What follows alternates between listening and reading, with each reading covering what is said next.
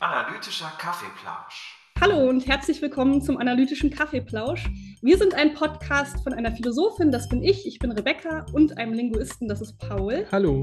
Und in diesem Podcast geht es um Wissenschaft, Popkultur und alles, was uns sonst noch so interessiert. Heute geht es um Mehrsprachigkeit und mehrsprachiges Erziehen. Und da Paul und ich da nicht die perfekten ExpertInnen sind, haben wir uns eine wunderbare Gästin eingeladen. Verena, willst du dich kurz vorstellen? Ja, hallo. Ja, genau. Wie gesagt, mein Name ist Verena. Ich bin Sprachwissenschaftlerin. Ich weiß auch nicht, ob ich die perfekte Expertin für mehrsprachige Erziehung bin, aber ähm, ja, mein Leben, in meinem Leben dreht sich eigentlich immer schon alles um Sprache und Mehrsprachigkeit. Ja, ich bin, man hört es vielleicht, ich bin aus Österreich. Ich bin in Österreich geboren. Ich lebe zurzeit in Wien. Ich komme aber nicht aus Wien. Also meine Familie stammt eigentlich aus dem Süden von Österreich, aus Kärnten. Das heißt, ich bin theoretisch mit dem Kärntner Dialekt aufgewachsen man hat mir gesagt, ich habe den auch früher gesprochen, heute nicht mehr. Also ich traue mich das auch gar nicht mehr nachmachen, um ehrlich zu sein. Ich spreche jetzt so, wie ich hier auch spreche, im Podcast gerade mit euch, normal im Alltag auch. Ja, ähm, ja was noch zu mir? Zum Thema Mehrsprachigkeit. Ja, ich habe da natürlich in der Schule wie die meisten von uns angefangen, Fremdsprachen zu lernen, Englisch zu lernen, äh, Französisch zu lernen, Latein war damals bei uns noch äh, hoch im Rennen, genau. Ähm, ich habe dann nach der Matura, heißt bei uns das Abi, ähm, angefangen, Sprachwissenschaften zu studieren äh, in Wien. Äh, nicht allgemeine Sprachwissenschaften, aber das war einfach ein sprachwissenschaftliches Studium. Es war an keine Einzelsprache geknüpft, also nicht germanistische Sprachwissenschaft oder romanistische. Ich habe allerdings ein zweites Studium angefangen in Romanistik, um da eben Französisch noch, mein Französisch weiter auszubauen. Das heißt, ich habe parallel Sprachwissenschaft und Französisch studiert. War dann auch, ich war schon in der Schule mal im Ausland, in Frankreich. Ich war dann in, äh, im, im Studium auch noch mal im Ausland und zwar in Quebec habe dort auch dann meine Diplomarbeiten geschrieben. Genau. Und nach äh, einer kurzen Pause in Nottingham für ein Jahr bin ich dann wieder zurück in Wien gelandet und äh, habe dort dann mein Doktoratstudium gemacht, auch in Sprachwissenschaft und habe mich auch da wieder mit Mehrsprachigkeit beschäftigt, so wie auch schon im, in den Diplomstudien. Genau, da ging es aber hauptsächlich aus der soziolinguistischen Perspektive. Das heißt, das ist eigentlich mein Fachgebiet, die Soziolinguistik. Und da habe ich mich hauptsächlich beschäftigt mit Minderheitensprachen. In den Diplomstudien eben hauptsächlich mit äh, Minderheiten mit dem Inuktitut. Das war, das ist eine äh, indigene Sprache in Kanada und in mhm. Quebec. Ich habe mir da angeschaut, wie da eben die sprachenpolitische Situation früher ausgeschaut hat, heute ausgeschaut hat. Genau, und ähm, etwas Ähnliches habe ich dann gemacht im Doktorat. Ähm, da habe ich dann, meine Stimme geht weg, Moment. ähm, Im Doktorat habe ich mich dann äh, mit dem Slowenischen in Österreich beschäftigt. Das heißt, da habe ich dann mir angeschaut, wie da die Minderheiten Sprachenrechte sind und wie sich auch SprecherInnen des Slowenischen äh, selbst positionieren als mhm. mehrsprachige Personen, als einfach ÖsterreicherInnen, die äh, mehr Sprachen als eine sprechen in Österreich, äh, durch biografische Zugänge. Mhm. Genau. Das macht dich doch Heute, auf jeden Fall hier zur Expertin, finde ich. Ja. ja, wie gesagt, Mehrsprachigkeit war immer schon ein bisschen so mein, nicht mein Ding, aber es war etwas, was mich einfach mein ganzes Leben schon beschäftigt, weil mhm. es halt mit meinem Leben einfach zu tun hat. Ja. ja. Äh, momentan äh, ist Mehrsprachigkeit für mich auch im Beruf ganz wichtig, weil ich bin nicht äh, im akademischen Bereich tätig, sondern ich bin äh, Deutschtrainerin, hauptsächlich Deutschtrainerin. Ich mache noch so ein paar nebenbei, so ein paar Dinge, die auch immer mit Sprache zu tun haben, die auch, also Textarbeiten oder Lernhilfe für Jugendliche, für Kinder. Aber die äh, Deutschkurse sind eben mein Hauptaufgabengebiet, genau. Und da ist natürlich die Mehrsprachigkeit der SchülerInnen, die ich da tagtäglich äh, kennenlernen darf, ja, ein großes Thema. Genau. Ja, ja voll gut. Das Und wir kennen, dich ja, wir kennen dich ja vor allen Dingen über Instagram. Da hast du einen wunderbaren ja. Instagram-Kanal, das Lehrwerk heißt du da. Und du hast ja auch einen Podcast. Und werden wir euch beides verlinken. Ist super spannend. Und ähm, wenn ihr euch für unseren Podcast interessiert, interessiert ihr euch sicherlich auch für Verenas Podcast und Instagram-Kanal. Da kann man super viel lernen, finde ich, ja. über Linguistik. Danke. Und viel kürzer immer als bei uns. Ja. Also sozusagen. Also, Ein bisschen kürzer. Ja, genau. Was bedeutet halt äh, besser geplant und, und äh, strukturiert. Mhm. Aber genauso gehaltvoll. Wenn nicht sogar mehr Gehalt. genau. So, ähm, um in die Folge einzusteigen, machen wir erstmal am Anfang zwei Shoutouts, würde ich sagen. Und zwar gibt es zwei Leute, die diese Folge inspiriert haben. Einmal Martin, der hat uns nämlich vorgeschlagen, wir könnten so eine Reihe ähm, implementieren, die sowas heißt wie fünf Missverständnisse oder fünf Mythen über XY. Ähm, also sowas wie fünf Mythen über Platons Höhlengleichnis oder über Grammatikerwerb oder so. Mhm. Ähm, und dann so ein bisschen mal gucken, was sind eigentlich so Vorurteile, Missverständnisse, Mythen und kann man die irgendwie empirisch überprüfen total gute Idee. Falls ihr dafür äh, Tipps habt, was wir noch für Themen überprüfen sollten, dann schreibt uns gerne. Also fünf Mythen über was möchtet ihr gerne von uns überprüft haben. Heute fünf Mythen über Mehrsprachigkeit. Ähm, also vielen Dank für den Tipp, Martin. Und ähm, der eigentliche Anlass für dieses Thema ist eine Instagram-Nachricht ähm, von einer Hörerin, nämlich von Johanna. Die hat uns nämlich ähm, sozusagen auf das Thema gebracht. Ich lese kurz die Nachricht verkürzt vor. Vielen Dank nochmal für die Nachricht, das war wirklich sehr nett. Ich lese es äh, mal kurz vor.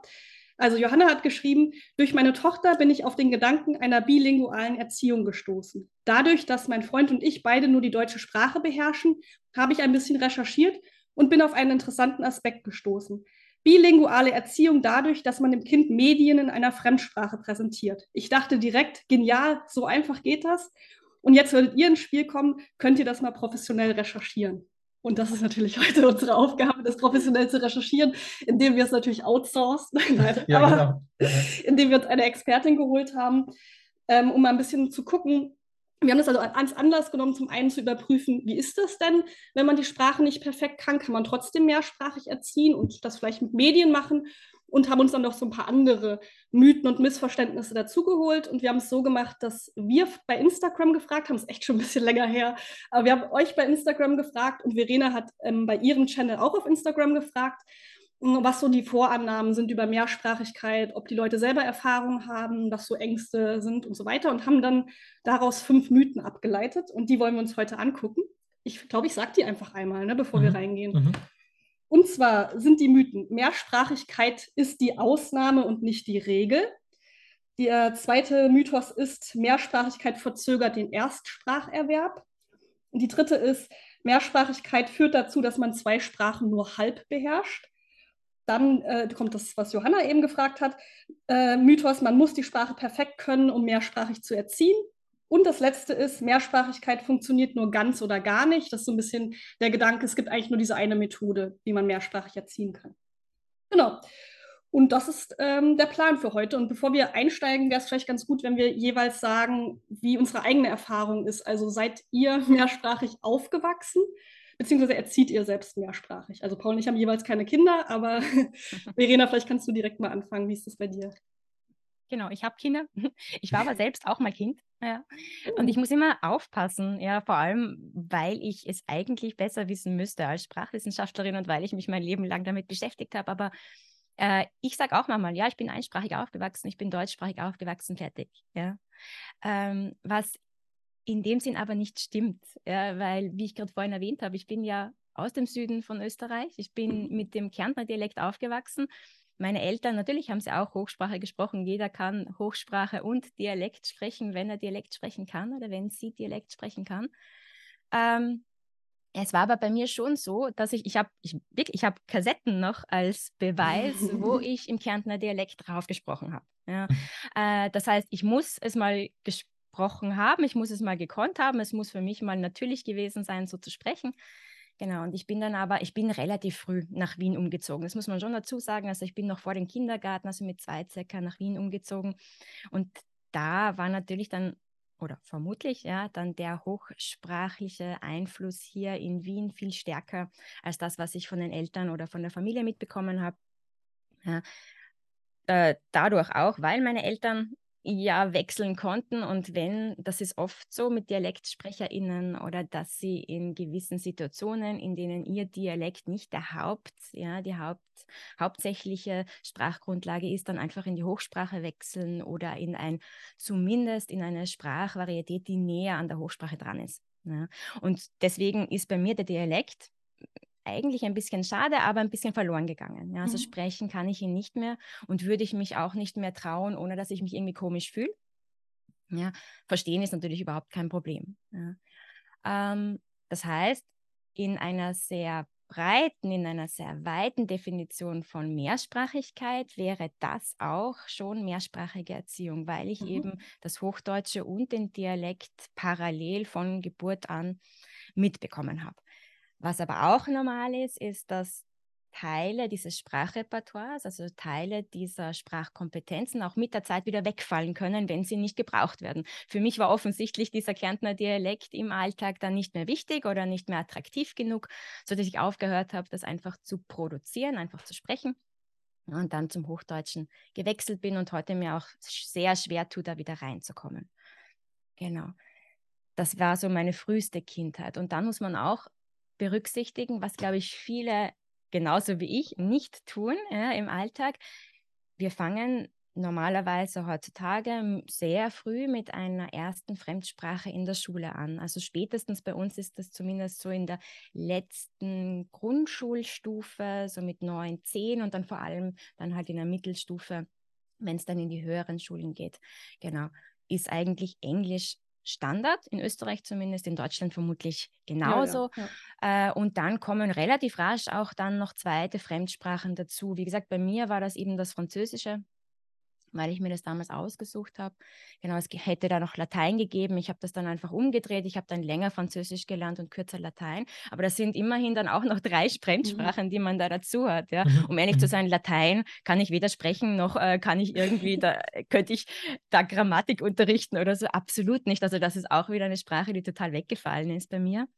Aber Englisch und Französisch sind auch bis heute noch präsent und die konnte ich auch noch weiter ausbauen von da an. Und auch das zählt ja zu unserem sprachlichen Repertoire. Ja. Also es ist nicht nur eine Sprache, die man perfekt unter Anführungszeichen beherrscht, der Teil unseres, unserer Sprachkompetenz, ja, sondern auch Fremdsprachen können dazugehören, egal wie gut oder schlecht, auch wieder unter Anführungszeichen, wir sie beherrschen. Und das vergessen wir oft. Mhm. Ja, wir vergessen oft, dass wir das alle eigentlich irgendwann mal gelernt haben. Genau, oder immer noch können und, ähm, und bezeichnen uns dann trotzdem als deutschsprachig oder trotzdem als einsprachig und dann sagt man dazu, ah ja, aber Englisch kann ich eigentlich auch noch und Französisch verstehe ich eh irgendwie. Ja, also ja, genau. Also das ist irgendwie so meine persönliche Geschichte, Sprachengeschichte. Also eigentlich müsste ich sagen, ich bin mehrsprachig, weil ich kann heute in Deutsch mein Leben gestalten. Ja, ich kann aber auch genauso gut oder so schnell auf Englisch wechseln oder Französisch wechseln und dann meinen Alltag in diesen Sprachen gestalten. Ja. Mhm. Vermutlich nicht genauso eloquent oder wie man das auch immer nennen möchte wie in Deutsch, weil das eben meine erste Sprache ist, meine Erstsprache ist. Aber es funktioniert und es funktioniert ähm, relativ gut, ja. ohne dass ich mich schlecht dabei fühle. ähm, ja, mehrsprachige Erziehung. Mhm. Ähm, ich habe ja mittlerweile zwei Kinder. Die sind beide noch recht jung. Der größere, der wird äh, fünf und die kleine wird diese Woche zwei. Ja. Also die sind ähm, noch im Vorsch also Vorschulalter, der Kleine vor allem jetzt, also der Große ist im Vorschulalter, ja, genau, die Kleine im Kindergartenalter, würde ich sagen. Genau. Und wir haben uns lange, lange Gedanken darüber gemacht, wie wir erziehen möchten, wieder unter Anführungszeichen, ja. Ähm, das heißt, welche Sprachen wir den Kindern zur Verfügung stellen wollen. Weil für mich ist momentan äh, Englisch meine stärkste Fremdsprache, meine stärkste zweite Sprache, für meinen Partner auch, weil er es eben hauptsächlich in, äh, auf der Arbeit braucht.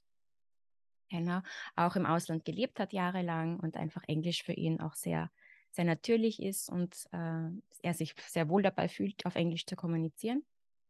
Wir haben aber auch noch einen weiteren äh, sprachlichen Hintergrund und zwar sind, er ist der Vater von meinem Partner aus Norwegen. Das heißt, wir haben da das Norwegisch auch noch im Mix und wir waren uns auch nicht sicher, ob wir das nicht auch irgendwie noch äh, einbringen wollen.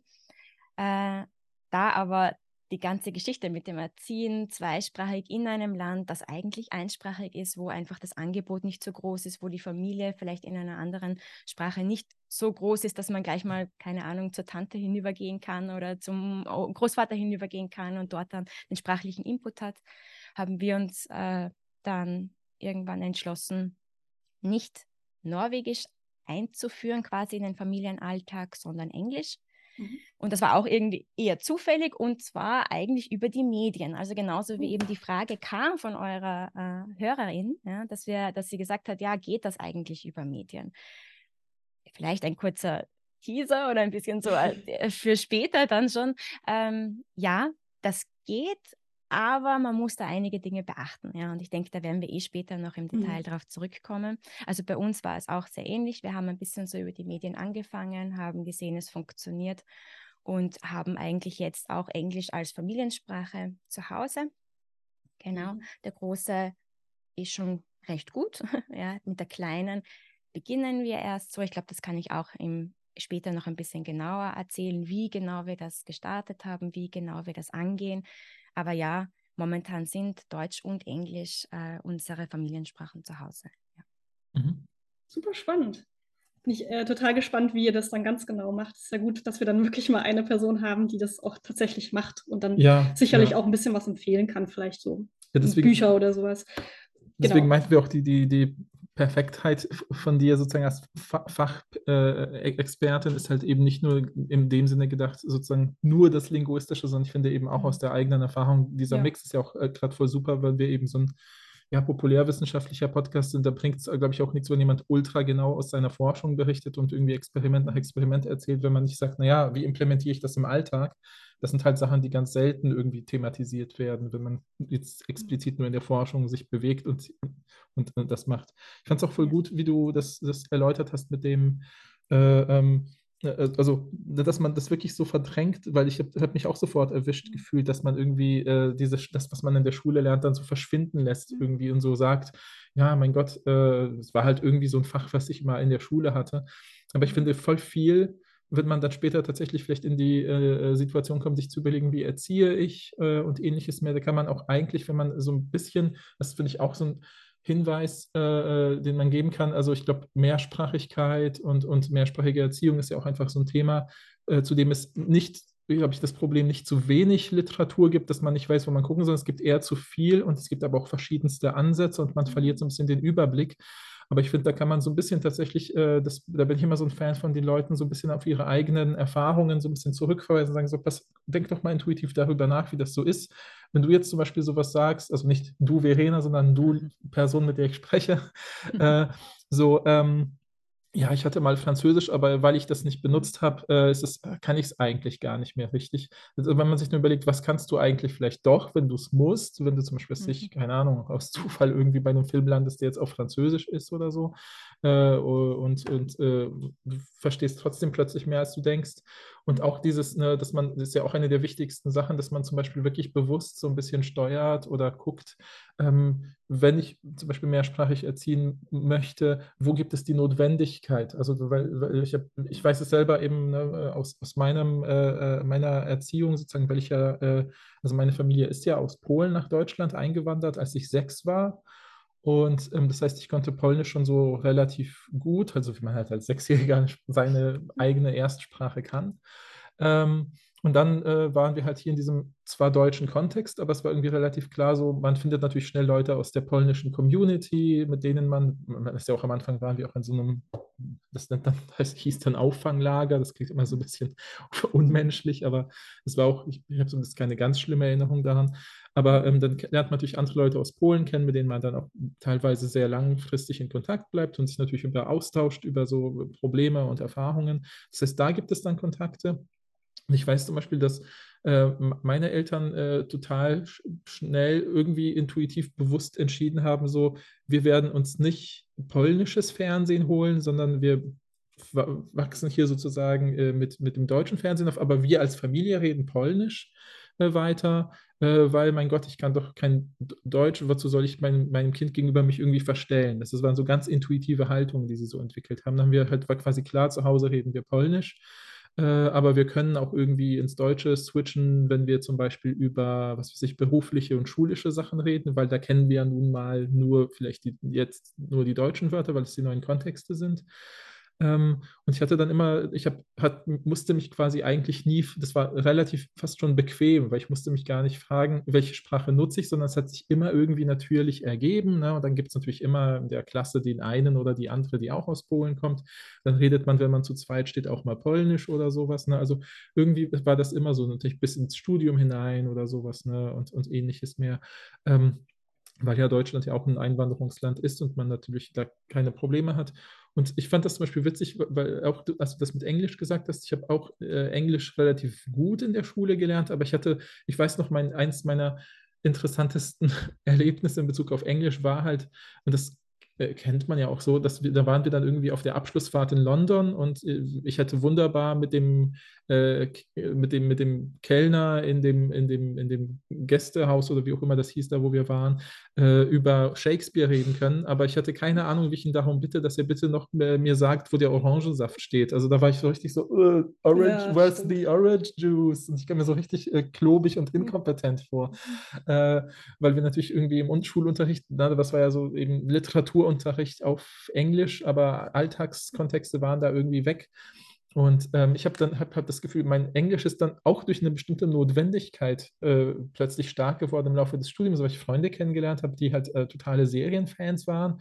Und damals waren ganz viele tolle Serien, wie was ich die Sopranos oder so, so, so Klassiker-Serien, die jetzt vielleicht schon wieder veraltet sind oder die nur viele nicht kennen. Die hatten das dann so irgendwie auf einer DVD aus den USA importiert und das war halt so nur auf Englisch mit englischen Untertiteln und dann sind das natürlich total krasse sprachliche Kontexte. Natürlich sich bei den Sopranos redet jemand, der italienischer Einwanderer in der vierten Generation ist, ein ganz besonderes Englisch. Ich verstehe die Hälfte nicht und muss das dann googeln oder irgendwie in einem, ich weiß noch genau, wie ich dann immer da saß und da rechts so ein dickes Wörterbuch liegen, was ich noch aus meiner Abi-Zeit hatte und habe dann manchmal Pause gedrückt und was nachgeschlagen, weil ich sonst dem Plot nicht folgen konnte. Ich habe das Gefühl, hat sich dann, weil ich gedacht habe, ich will diese Serie gucken, weil ich da eine ja, Connection habe zu Leuten, mit denen wir auch über diese Serie dann sprechen.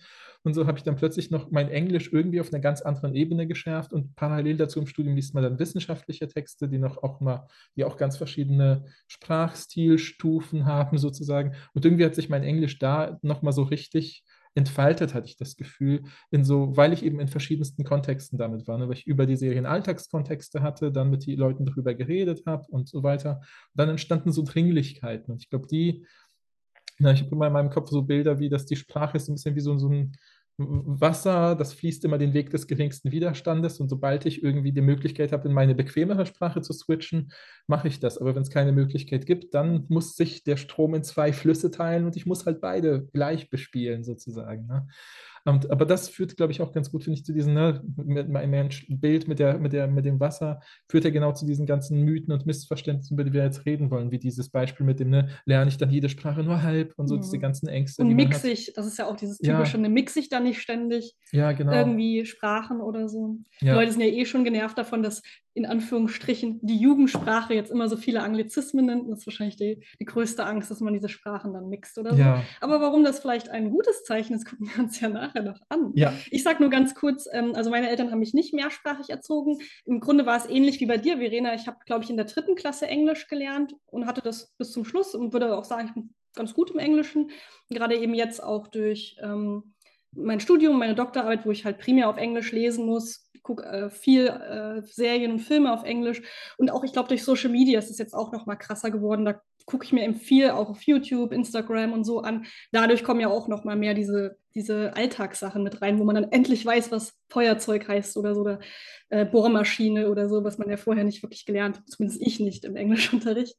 Äh, und in der siebten Klasse habe ich Französisch äh, auch gehabt bis zum Schluss muss sagen, seit dem Abi habe ich überhaupt nichts mit Französisch im Hut. Also zehn Jahre oder so habe ich, mhm. glaube ich, nichts mehr mit Französisch gemacht, außer Filme auf Französisch geguckt mit Untertiteln, wo ich immer kurz denke, ah, ich hatte Französisch so sieben Jahre, ich kriege das hin und dann bin ich so, okay, vielleicht doch nicht.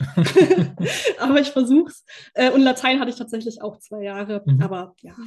Ich glaube, das Einzige, was mir da geholfen hat, war ein bisschen so Grammatikwissen zu haben, was auch cool ist. Mhm, mhm. genau, aber das ist ähm, meine, meine äh, Begegnung damit sozusagen. Aber kommen wir doch direkt ähm, zum ersten Mythos und ich glaube, da können wir dann auch ganz gut über die Definition von Mehrsprachigkeit reden, weil ähm, in der Nachricht hieß es ja auch bilinguale Erziehung. Das ist ja das, was Leute dann vor allen Dingen auch benutzen, so als Wort. Ähm, da können wir dann vielleicht auch kurz nochmal darüber reden, warum wir mehrsprachig dann benutzt haben. Also ist vor allen Dingen, weil du das ja auch vorgeschlagen hat, hast, haben wir das dann so implementiert. Ähm, also der erste Mythos ist, Mehrsprachigkeit ist die Ausnahme, nicht die Regel. Ist das ein zutreffender Mythos?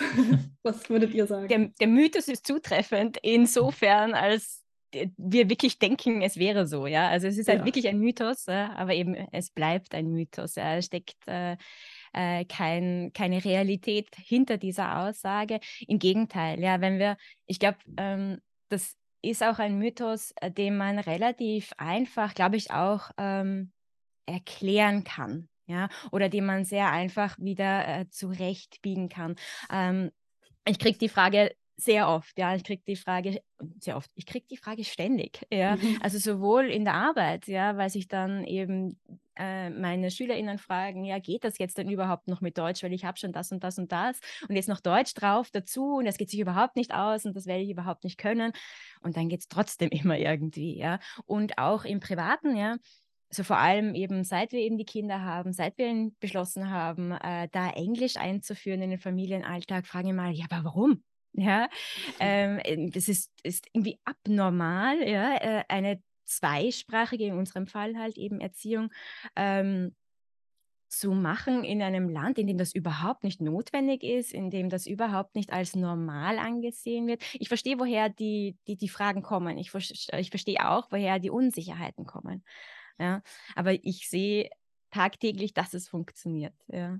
Und es funktioniert deshalb, weil ähm, dieser Gedanke, dass Einsprachigkeit die Norm wäre, ja, das haben wir hier, das haben wir hier in Mitteleuropa, weil wir so aufgewachsen sind, weil wir seit Jahrhunderten so aufgewachsen sind. Ja. Und mit Jahrhunderten meine ich, okay, vielleicht 200, vielleicht 300 Jahre. Ja. Und vorher war es auch nicht so. Ja, das ist eigentlich eine historisch gesehen sehr äh, kurzfristige Sache. Dieser Gedanke, wir hätten ein Land, und jetzt muss ich vielleicht ein bisschen genauer sagen, wir hätten eine Nation, ja, die genau mit einer Sprache verbunden ist. Ja. Und das war damals äh, in der Zeit der Nationalstaatenbildung, ich sage jetzt mal ab der Französischen Revolution, vielleicht dann auch noch später bei uns äh, im Laufe des 19. Jahrhunderts, wo sich eben die deutsche Nation, ja, die italienische Nation, Frankreich war äh, Nation und so weiter, ähm, wo sich dieser Gedanke herausgeprägt hat, okay, wir brauchen eine Sprache für unser Volk, weil sonst können wir dieses Volk nicht regieren. Wie sollen wir Kommunikation in diesem, in diesem Nationalstaat oder dieser Staatsnation ja, ähm, herstellen, wenn wir uns nicht verständigen können? Ja, es war ein sehr pragmatischer Gedanke natürlich, aber es war auch ein sehr, ja, es ist schon ein sehr machtvoller Gedanke, weil das hat bedeutet, dass irgendjemand, und meistens war es wirklich eine Person oder eine Gruppe von zehn Männern, die entschlossen hat, Männern jetzt nicht gegendert, ja, ja einmal für ja. heute, ähm, äh, die beschlossen hat, das ist die Nationalsprache. Ja, das war beim Französischen so, das war beim Deutschen so, das war beim Italienischen so. Irgendjemand hat beschlossen, das ist jetzt der Dialekt, das ist jetzt die Sprechweise, die zur Nationalsprache wird und was eben heute das moderne Französisch ist, was das moderne Deutsch ist. Und diese, äh, dieser Gedanke, der zieht sich bis heute fort. Ja? Und weil eben Europa eine so machtvolle Position ja, in der Welt hat, ja, hat wird diese äh, europäische, diese europäische Sicht einfach auf die ganze Welt übertragen. Ja, wir legen quasi unsere Schablone der Nationalstaaten auf die, über alle Staaten der Welt, ja, über alle Regionen der Welt, weil man muss ja bedenken, dass auch äh, nationale Grenzen, ja, geografische Grenzen immer eine politische Entscheidung sind, ja, genauso wie eben Sprache immer eine politische Entscheidung ist, was wir jetzt zur Sprache machen, was wir Sprache nennen, was eine Sprache sein kann und was nicht. Und deswegen kommt es auch in Sprachzählungen oder bei jedem Versuch, Sprachen auf der Welt zu zählen, zu so, so, unterschiedlichen Ergebnissen. Ja, wir wissen, es werden sehr viele Sprachen auf der Welt gesprochen.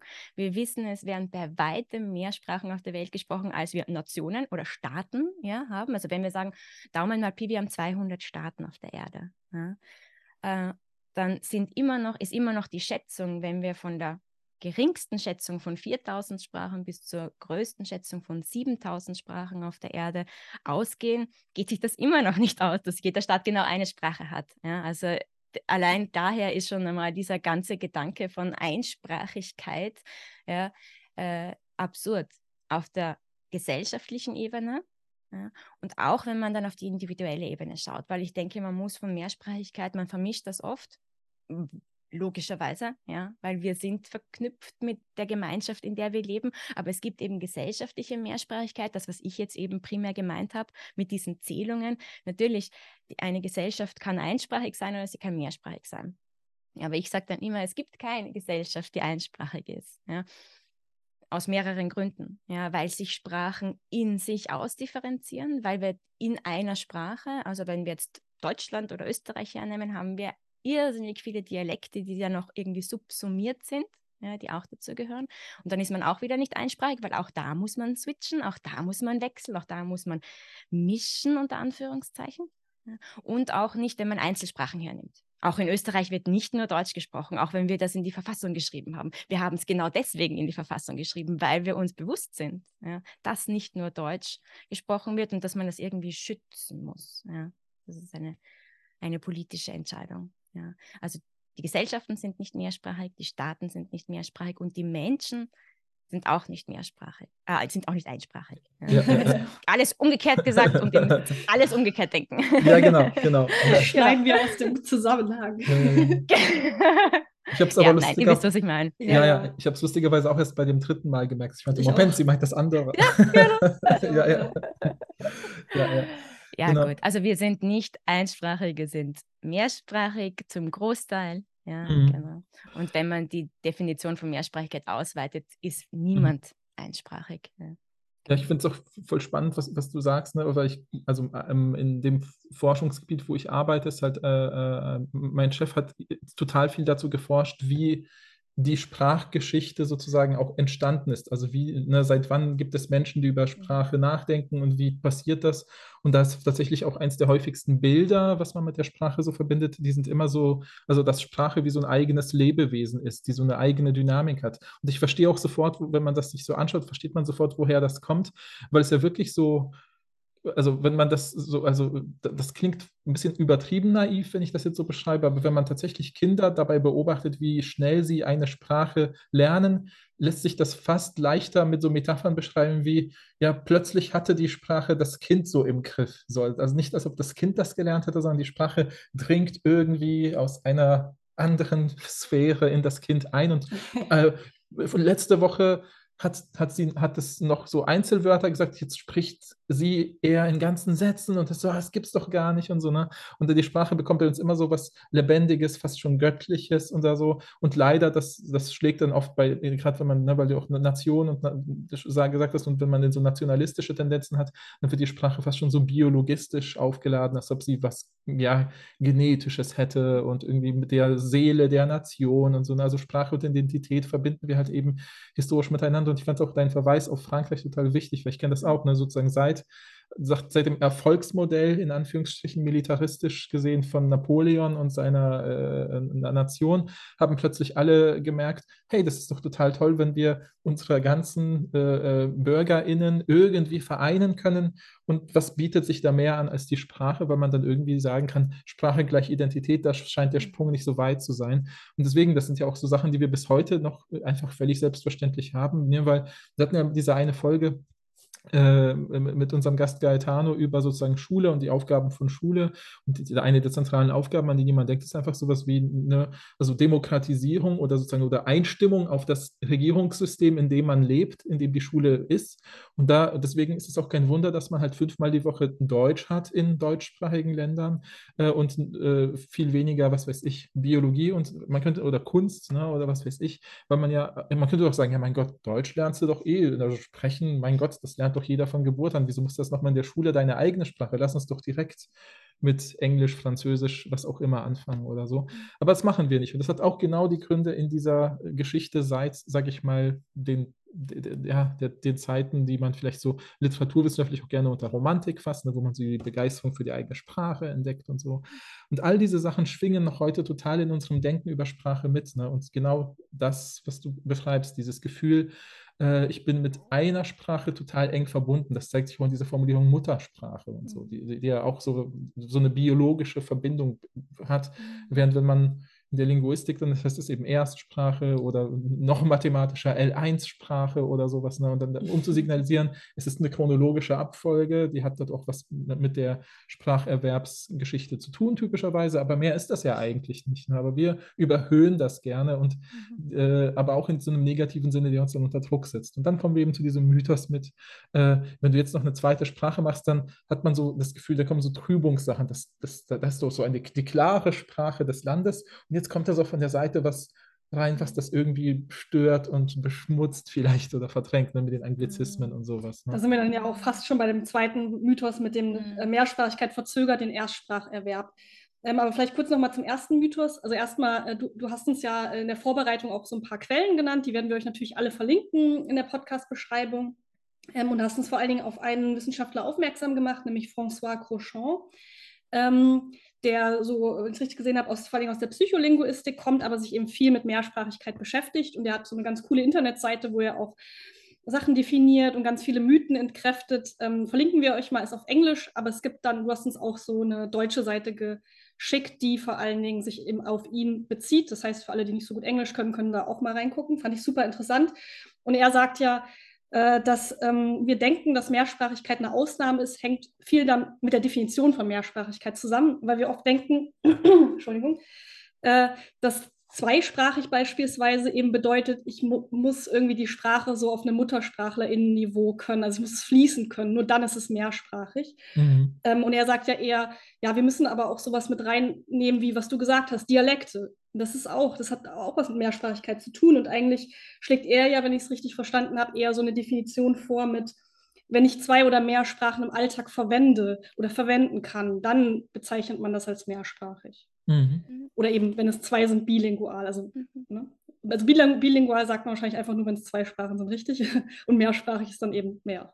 Oder? Genau, das, das ist zumindest meine, meine, mein Sprachgebrauch. Genau, ich sage immer nur zweisprachig oder bilingual, wenn wirklich nur zwei Einzelsprachen ähm, äh, involviert sind. Aber meistens verwende ich das auch nur dann, wenn wirklich der Fokus auf diesen beiden Sprachen aus irgendeinem Grund liegt. Ja, wenn man zum Beispiel Sprachvergleiche macht mit Englisch, Deutsch oder so und sich dann anschaut, okay, wie beeinflusst das eine das andere und umgekehrt, dann macht es natürlich Sinn, hier vielleicht auch von Zweisprachigkeit zu sprechen. Genau, ganz generell bevorzuge ich immer Mehrsprachigkeit als Begriff weil, das hast du jetzt eben eh schon nochmal erwähnt, wegen den Dialekten, wegen der Ausdifferenzierung der Einzelsprachen wieder. Weil wenn ich Englisch spreche oder wenn ich Deutsch spreche, spreche ich ja nicht nur Englisch unter Anführungszeichen und mhm. nur Deutsch. Und ich habe da eine Bandbreite an Vari Varietäten, die ich je nach Situation, je nach äh, Umgebung, je nach Gesprächspartnerin wechseln kann. Ja, zu den Wechselphänomenen und den Mixphänomenen kommen wir eh später noch. Ähm, aber das ist auch ein guter Punkt, den du angesprochen hast mit dieser Definition von Mehrsprachigkeit, glaube ich. Mhm. Weil, das ist immer auch mein Punkt, das ist immer das, was ich zuerst sage, es hängt immer davon ab, wie wir Wörter verwenden, wie wir Begriffe definieren und wie wir sie dann einsetzen. Ja, weil wenn ich mit jemandem über Mehrsprachigkeit spreche und wir haben eine unterschiedliche Definition von Mehrsprachigkeit, werden wir uns nicht verstehen. Das ist mhm. ganz klar. Genau. Und deswegen war mir das so wichtig, am Anfang einfach zu sagen, okay, das ist meine Wortwahl und ich verstehe das so, weil dann sind wir quasi auf einer Wellenlänge und können weitermachen, ja, mhm. können versuchen, uns zu verstehen. Ja. Und bei der Mehrsprachigkeit ist es halt ganz wichtig, bei der Muttersprache ist das ganz ähnlich, da muss man auch ganz genau hinschauen, wann verwende ich dieses Wort, wann sollte ich es eher nicht verwenden. Ich bin da, glaube ich, auch auf deiner Seite, Paul, wenn du sagst, okay, Muttersprache klingt ein bisschen so biologistisch, es klingt so, als wäre die Sprache in uns verwurzelt und alles, was diese Wurzeln bedrängt, ja, was da reinkommt in diesen äh, fruchtbaren Boden, in dem unsere Wurzeln stecken, ja, würde quasi die Wurzeln kaputt machen oder würde uns der, würde den Wurzeln das Leben nehmen. Ja. Mhm. Das, ist, das, das ist der Grund, warum ich eigentlich den Begriff Muttersprache nicht so gern mag. Nicht, weil es das Wort Mutter drinnen hat, weil es kommt dann immer, ja, kommt immer, jetzt darf ich nicht mal mehr Muttersprache sagen. Was darf ich denn eigentlich sagen? Ja, du darfst mhm. schon Muttersprache sagen. Ich möchte nur, dass klar ist, dass es geht nicht um das Wort Mutter zum Beispiel, weil es dann immer heißt, ja eh, es ist klar, natürlich kann auch der Vater die Sprache sprechen und so weiter. Das ist überhaupt nicht der Punkt. Auf das mhm. möchte ich dann gar nicht hinaus in diesen Diskussionen. Ich möchte eigentlich sagen, dass Muttersprache eben zu sehr auf die Biologie verweist, genau. Und jetzt kommen wir zur Definition von Mehrsprache, Mehr, Mehrsprachigkeit. Ähm, wenn ich diese Definition von Muttersprache habe, dass ich quasi eine Sprache von meiner Mutter oder meinem Vater oder weiß ich nicht von wem bekomme und die mir das quasi einpflanzen und dann so wie du das schön beschrieben hast und diese Sprache plötzlich irgendwie überhand nimmt und dann ist das ganze Kind einwickelt und das Kind kommt gar nicht mehr raus, die Sprache und dann ist es irgendwann muttersprachlich, genau in dieser einen Sprache, die es bekommen hat. Genau.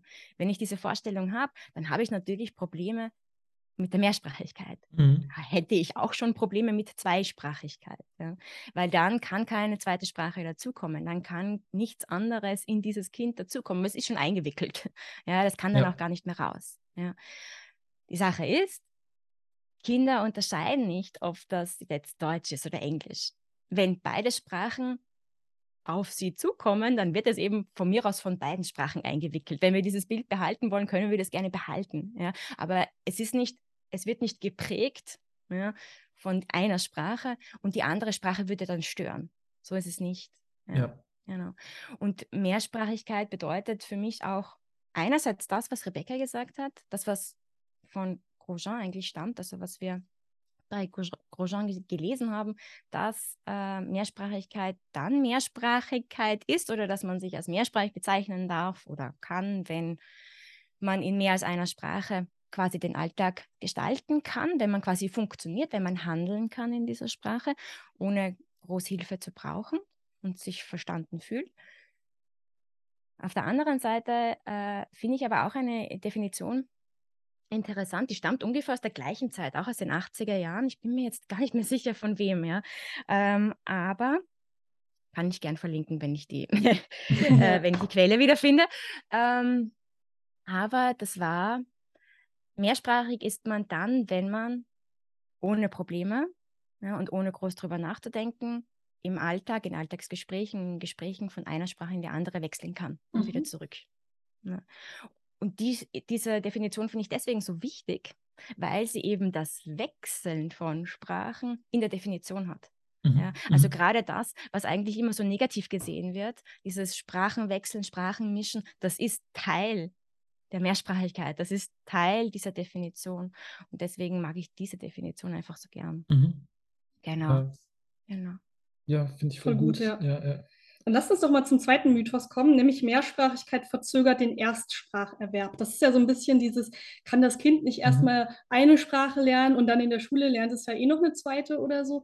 Ähm, also in, gerade wenn es darum geht, dass man das Kind von Anfang an eben zweisprachig oder mehrsprachig erzieht, ist das ja oft das, was sozusagen so eine Angst ist oder so ein, ein Problem oder so, was den Menschen dann entgegengebracht wird. Lern doch erstmal eine Sprache und dann die zweite. Was würdet ihr dazu sagen? Also verzögert ähm, Mehrsprachigkeit den Erstspracherwerb. Ja, ich bin da immer sehr vorsichtig bei der Antwort auf diese Frage, weil das ist ähm, eine wichtige Frage. Also das ist nicht so eine Frage, die ich so einfach beantworten kann wie die erste, weil ich, weil das da auch relativ einsichtig ist für die Person, mit der ich spreche, wenn ich das dann so erkläre, mit der Mehrsprachigkeit als Norm.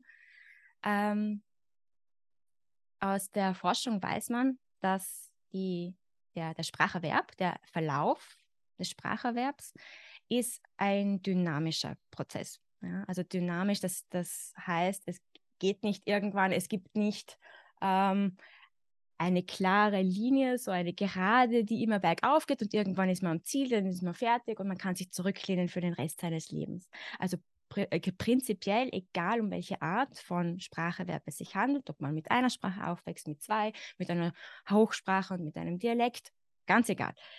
Der Spracherwerb läuft immer ähnlich, ja, sehr ähnlich von Kind zu Kind, egal mit wie vielen Sprachen es aufwächst. Das heißt, ein einsprachig aufwachsendes Kind, unter Anführungszeichen, durchläuft den gleichen Prozess mit den gleichen Etappen wie ein mehrsprachig aufwachsendes Kind. So, jetzt ist oft die, äh, diese, diese Frage kommt nämlich oft dann, wenn Eltern, Ärzte, Logopädinnen ja, äh, bemerken, dass die Sprache oder die Sprachentwicklung sich verzögert. Ja, also wenn es, wenn spezifische Sprachentwicklungsstörungen diagnostiziert werden, dann ist leider immer noch sehr oft äh, die Hypothese im Raum, oh, das liegt daran, weil das Kind mehrsprachig erzogen wurde. Ja. Also oft werden, werden Sprachentwicklungsstörungen mit Mehrsprachigkeit verknüpft. Ähm, das wurde aber auch in der Forschung widerlegt. Das heißt, es gibt, ja, es gibt einen Anteil von, ich bin jetzt nicht ganz sicher, aber sechs, sieben Prozent der Kinder in einer Alters in einer Altersgruppe, also in einem, in einem Geburtsjahr, das äh, eine spezifische Sprachentwicklungsstörung aufweist. Und bei der, also bei den Kindern kann eine Sprachentwicklungsverzögerung oder Störung diagnostiziert werden.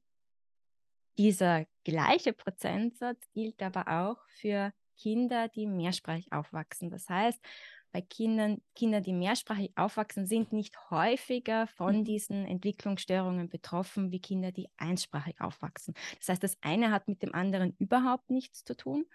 Also das kann schon mal, glaube ich, viele beruhigen, weil das ist, glaube ich, ein ganz wichtiger Punkt. Äh, und was ich da aber dazu sagen würde, ist, es bringt auch nichts, wenn in so einer Situation eine Sprache dann plötzlich weggelassen wird, um es dem Kind zu erleichtern. Ähm, Im Gegenteil, ich denke, dass das eher negative Auswirkungen haben könnte, weil das Kind jahrelang gewohnt war, in zwei oder mehr Sprachen aufzuwachsen wachsen, und plötzlich fallen Teile seines Alltags weg. Ja, weil für das Kind, so wie ihr das gesagt habt, das Kind lernt das ja nicht in der Schule, das Kind lernt das ja zu Hause irgendwie nebenbei im Alltag. Und wenn plötzlich bestimmte Dinge nicht mehr in bestimmten Sprachen ausgedrückt werden können, wenn da kein Input mehr kommt, das kann für das Kind emotional, ja, nicht nur kognitiv, sondern auch emotional sehr schwierig werden. Und es bringt auch nichts. Also man hat das auch ausgetestet, ob das, ob Kinder, wenn dann Sprachen weggelassen werden, ob die Kinder sich dann besser entwickelt oder schneller Fortschritte machen in der Therapie. Nein. Das Kind hat für gewöhnlich in all seinen oder all ihren Sprachen die gleichen Schwierigkeiten. Das heißt, wenn eine Sprachentwicklungsstörung eine spezifische in einer Sprache auftaucht, dann taucht es auch in der anderen Sprache auf. Und wenn die andere Sprache wegfällt, bleibt es trotzdem in der einen Sprache bestehen. Und es hat die gleichen Hürden ja, zu nehmen, um das, ähm, um dann wieder zu verbessern. Ja, genau. Ich glaube, das ist der eine Grund, warum man da äh, sehr vorsichtig ist, die Kinder quasi zweisprachig von Geburt an zu erziehen. Andererseits gibt es eben Beweise noch und nöcher von äh, Kindern, bei denen es wunderbar funktioniert und wo sich niemand Gedanken drüber macht. Ich glaube, wir machen uns, wir im Podcast heute, aber auch wir hier in Europa und Mitteleuropa vor allem, wo wir gewohnt sind, einsprachig aufzuwachsen, ja, wo unsere äh, Elterngeneration noch so aufgewachsen ist, wo unseren Eltern noch äh, Paul, du hast das erzählt, wo unseren Eltern noch äh, der Ratschlag gegeben wurde, in den 80ern, in den 90ern auch noch, mhm. da war es gang und gäbe zu sagen, nein, redet mit dem Kind die Umgebungssprache, denn das wird das Kind brauchen und mhm. äh, die Herkunftssprache, die Familiensprache, die erste Sprache ist nicht so wichtig. Genau. Ähm, das ist aber, das ist ein, eine gesellschaftliche Einstellung, die wir haben, die aber nichts mit der Realität zu tun hat und nichts mit dem zu tun hat, was das Kind oder das menschliche Gehirn eigentlich leisten könnte. Weil Kinder sind nicht davon überfordert oder damit überfordert, zwei oder mehr Sprachen zu lernen. Mhm. Weil sie, ich glaube, ähm, das hat ein bisschen auch damit zu tun, ähm, vielleicht schon mit dem nächsten Mythos. Ich hoffe, ich nehme da jetzt nichts vorweg. Selbst wenn es aber. Genau. Ich denke, das vermischt sich dann oft auch ja. logischerweise. Ja, es sind dann oft so einzelne Fragen, die man hat, aber die Antwort ist eigentlich dieselbe. Ähm, man hat oft das Gefühl, Rebecca, du hast es eh vorhin schon gesagt, man hat das Gefühl, äh, man muss, wenn man zweisprachig ist, perfekt sein. Mhm. Weil man das Gefühl hat, ja, wenn man eine Sprache lernt, dann lernt man diese Sprache als Ganzer. Ja, im besten Fall, ja, in dieser Art von nationaler oder nationalistischer Ideologie, ist das ähm, eine ein Mensch lernt eine Sprache bis zur Vollkommenheit und dann mhm. ist er Muttersprachler oder Muttersprachlerin. Und dann kommt äh, eine zweite Sprache daher und möchte hier Platz. Wie schafft man das? Meistens ist dann das Bild, das man hat, oder das auch so, wie sich muss man ehrlich sagen, wie sich auch Menschen, die mit Mehrsprachen aufgewachsen sind, selbst beschreiben. Ich habe das noch aus dem, äh, aus dem Doktoratsstudium, wo ich bio, äh, biografische Interviews geführt habe mit äh, mehrsprachigen Personen, die sich selber auch noch immer so beschrieben haben als ein zweigeteilter Mensch, ja, wo mhm. auf der einen Seite die eine Sprache ist und auf der anderen Seite die andere Sprache. Genau. Das ist aber, und das kam auch in diesen äh, Interviews auch sehr stark raus, das hängt mit der Gesellschaft zusammen, das hängt mit der Umgebung zusammen, das hängt damit zusammen, dass man zwischen Gemeinschaften hin und her gerissen ist, dass man zwischen Identitäten hin und her gerissen ist. Das hat nichts mit der Sprache an sich zu tun. Ja. Die Sprachen sind in unserem Gehirn, das weiß man mittlerweile auch, nicht getrennt gespeichert. Ja. Es gibt nicht rechts Deutsch und links Englisch oder oben Spanisch und unten äh, Ukrainisch, ich habe keine Ahnung, ja. Äh, sondern es, es sind ohnehin immer mehrere Gehirnareale beim Sprechen, beim Produzieren, beim Verstehen beteiligt. Ja, aber es gibt so Sprachareale im Gehirn, wo alle Sprachen hineingespeichert werden. Und ich sage jetzt Sprachen, aber was ich eigentlich meine, sind sprachliche Werkzeuge. Ja, also sprachliche Tools, die wir haben, die entweder einen, in der einen Sprache wichtig sind oder in der anderen oder in der nächsten, aber die sind alle irgendwie da gespeichert. Unsere Aufgabe ist es, diese Tools, diese Werkzeuge adäquat einzusetzen. Das heißt, wenn ich in einer Situation bin, in der ich nur Deutsch sprechen kann, weil meine GesprächspartnerInnen nur Deutsch verstehen, dann werde ich nur diese deutschen Tools rausholen. Dann werde ich nur das rausholen, was in der deutschen Sprache funktioniert. Und umgekehrt, wenn es mit Englisch oder mit Spanisch oder mit Polnisch ist, dann werde ich das in den Sprachen genauso machen. Ja? Mhm. Das heißt, ich, schalt, ich schalte nicht meinen, mein englisches Gehirn aus, damit mein deutsches funktionieren kann, sondern ich unterdrücke quasi die englischen Tools, die hole ich einfach nicht aus der Box, die bleiben dort unten und hole nur die deutschen raus, ja, die in der Situation jetzt gerade angemessen sind und die zielführend sind.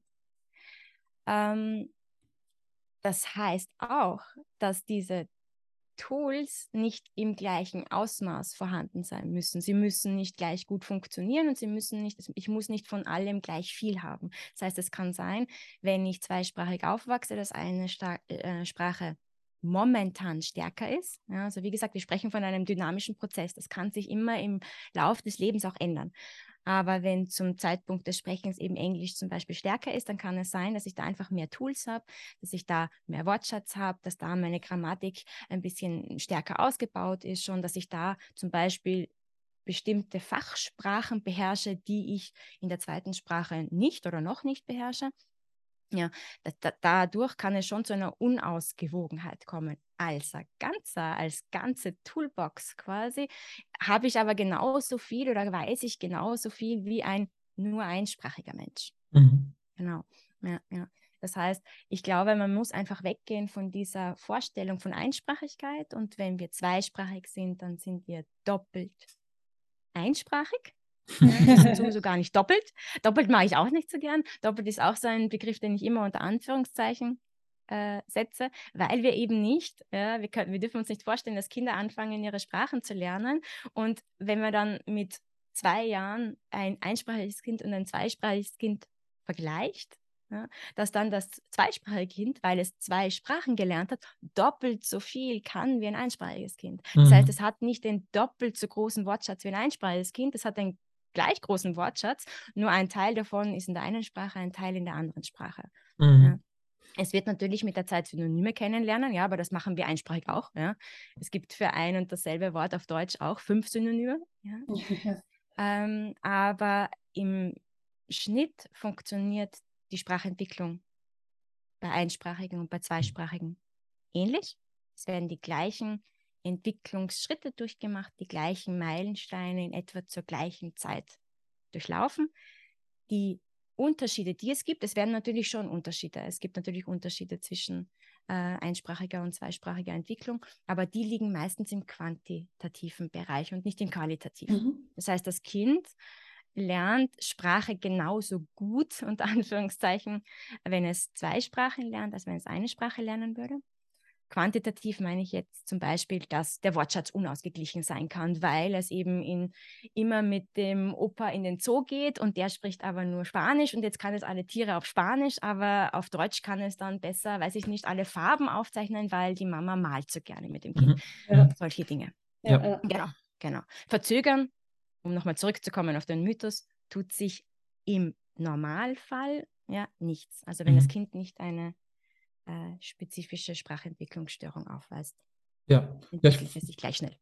Ich finde, das passt doch voll gut zu, zu einer Sache, die, die ähm, also ich kenne es ja aus meinem Aufwachsen oder aus meinem Umfeld, genau wie du sagst, dann dieses Zoo-Beispiel fand ich super, weil ich kenne das halt auch, dass ich, dass ich, wenn man ähm, diese, dieser Mythos, dass man sozusagen ähm, den, dass der Spracherwerb, was weiß ich, der neuen Sprache, wie bei mir dann eben Deutsch, sich verzögert, entsteht dann durch einfach durch mh, hm, Tests in der Schule, die nur bestimmte Kompetenzen überprüfen. Also ich nehme mal sowas wie so eine Art Vokabeltest und das ist für mich klar, wenn, also man redet vielleicht, ne, so wie ich im Englischunterricht später eben total toll über Shakespeare reden konnte, aber irgendwie bei Orange Juice super lange nachdenken musste, äh, habe ich dann eben bei äh, im Schulunterricht in der Grundschule oder so, wenn ich dann an, wenn man dann anfängt, klein, was ich sowas wie, oder der, vielleicht ein bisschen später so anfängt, so was wie hm, kleine Aufsätze zu schreiben, wie war dein Urlaub?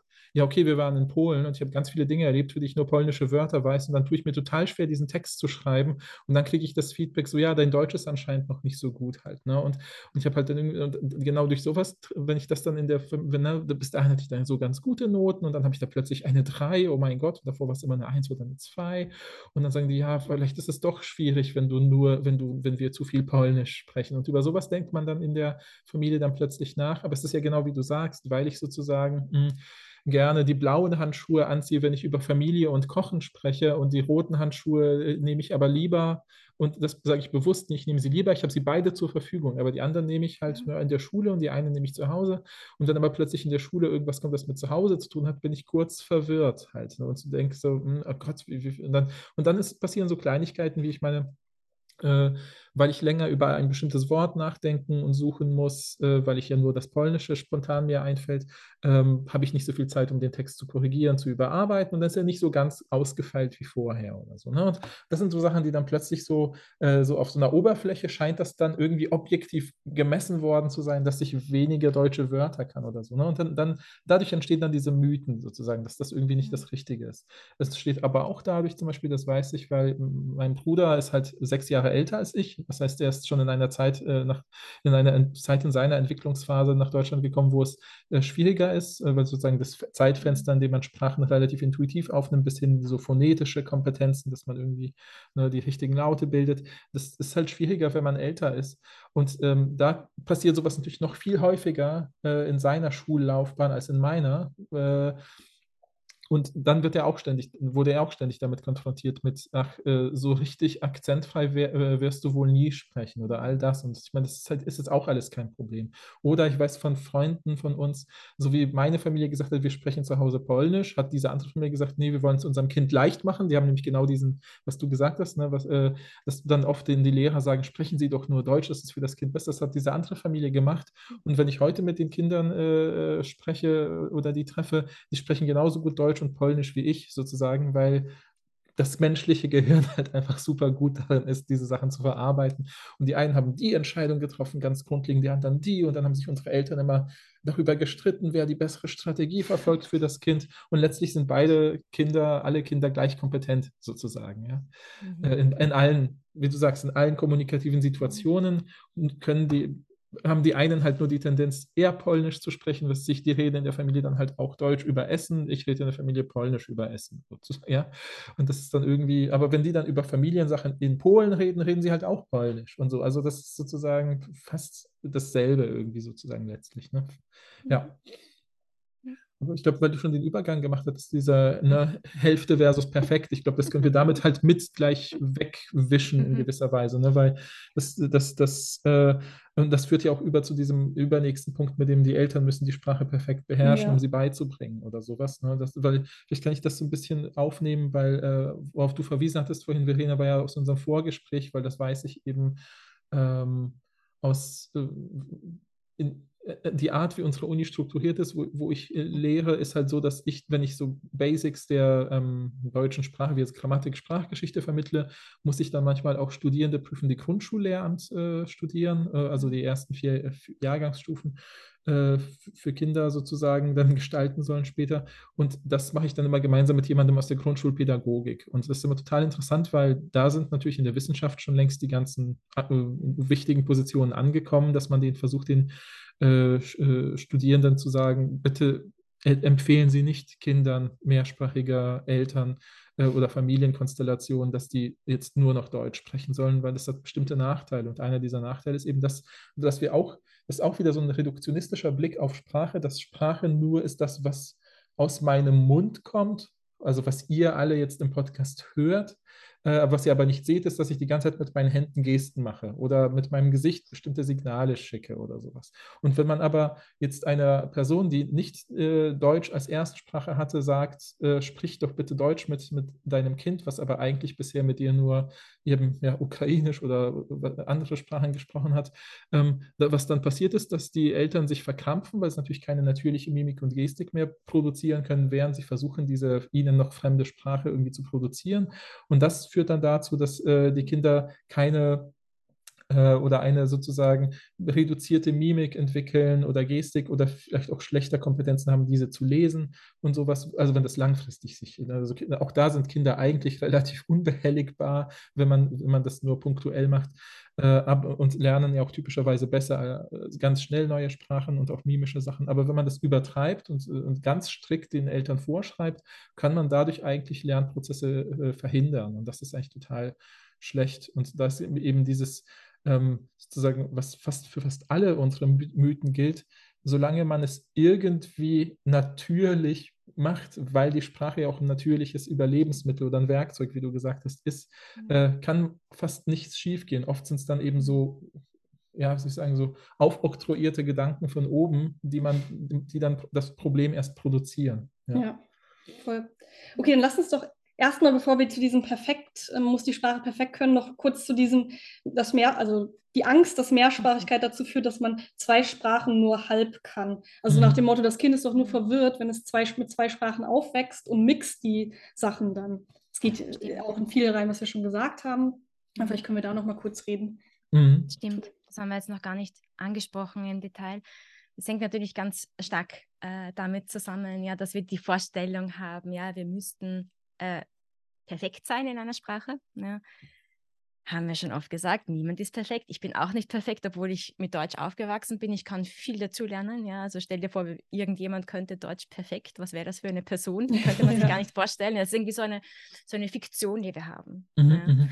Und ähm, das Mischen, ähm, das bei uns allen auftritt, ja, bei mir vermutlich in unserem Gespräch jetzt gerade am stärksten, weiß ich nicht, vielleicht könnt ihr da sagen, wie ihr das fühlt, aber ich habe immer, ich muss ein bisschen, ich muss mich ein bisschen an den deutschen Standard anpassen. Ich muss mhm. ständig in meinem Kopf ein bisschen korrigieren und sagen, okay, Moment, wie drücke ich das aus? Ja, welche Präpositionen nehme ich jetzt da? Ich versuche schon ein bisschen mich an euren Sprachgebrauch anzupassen, ja, obwohl wir alle drei Deutsch sprechen. Ja? Mhm. ja, ja. Und vermutlich hat doch niemand, der äh, gewohnt ist, euren Podcast zu hören, jetzt Probleme, diesen Podcast hier zu hören. Ja?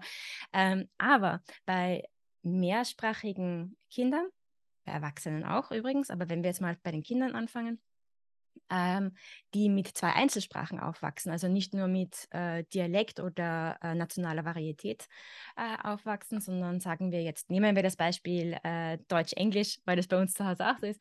Ähm, äh, haben immer, also beim Moment, wir müssen vielleicht nochmal einen Schritt zurückgehen zu den einsprachigen Kindern. Wenn ein Kind einsprachig aufwächst, ja, ähm, gibt es gewisse Meilensteine in dem, im Grammatikerwerb, wenn wir jetzt bei der Grammatik bleiben, ähm, in dem äh, bestimmte Kompetenzen aus der nächsten Stufe schon angedeutet werden, aber noch nicht vollkommen äh, da sind, also noch nicht vollkommen produziert werden. Das Kind hat das hat gewisse Strukturen wahrscheinlich schon abgespeichert, das weiß, wie bestimmte Satzstrukturen in, auf Deutsch funktionieren, kann es aber selbst noch nicht produzieren. Und das sieht man ganz oft daran, dass ähm, Kinder, wenn sie Nebensätze, wenn sie anfangen, Nebensätze zu produzieren, sage ich deswegen, weil das die Kleine gerade bei uns macht, äh, sie kann noch nicht, sie kann keine Neben, sie kann wenn-Sätze produzieren. Das ist das Einzige, was sie kann. Wenn kann sie schon. Das Wort wenn hat sie schon gelernt und dann kann sie auch ihren Satz produzieren und macht die richtige Satzstruktur. Das heißt, sie hat dann auch die Verben an der richtigen Position, so wie man sich das auch in der Erwachsenensprache vorstellt.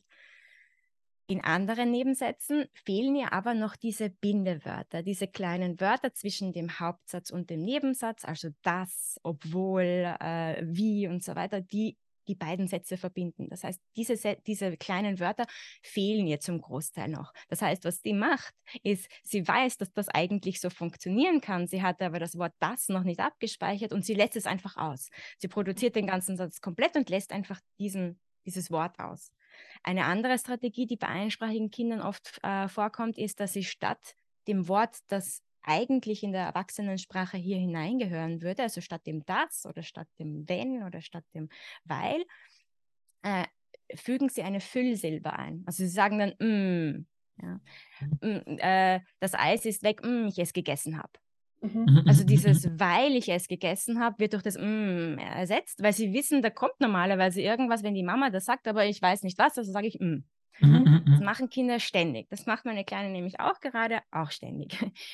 So, wenn ein zweisprachig aufwachsendes Kind einen, einen Nebensatz produzieren möchte, in dem zum Beispiel ähm, das Bindewort, der Konnektor zwischen Haupt- und Nebensatz, noch nicht präsent ist, noch nicht da ist, es noch nicht produzieren kann, hat es die Möglichkeit, dieses Bindewort, falls es in der zweiten Sprache schon da ist, in den anderen Satz einzufügen. Das heißt, Kinder, die zum Beispiel das deutsche wenn noch nicht können, sagen if.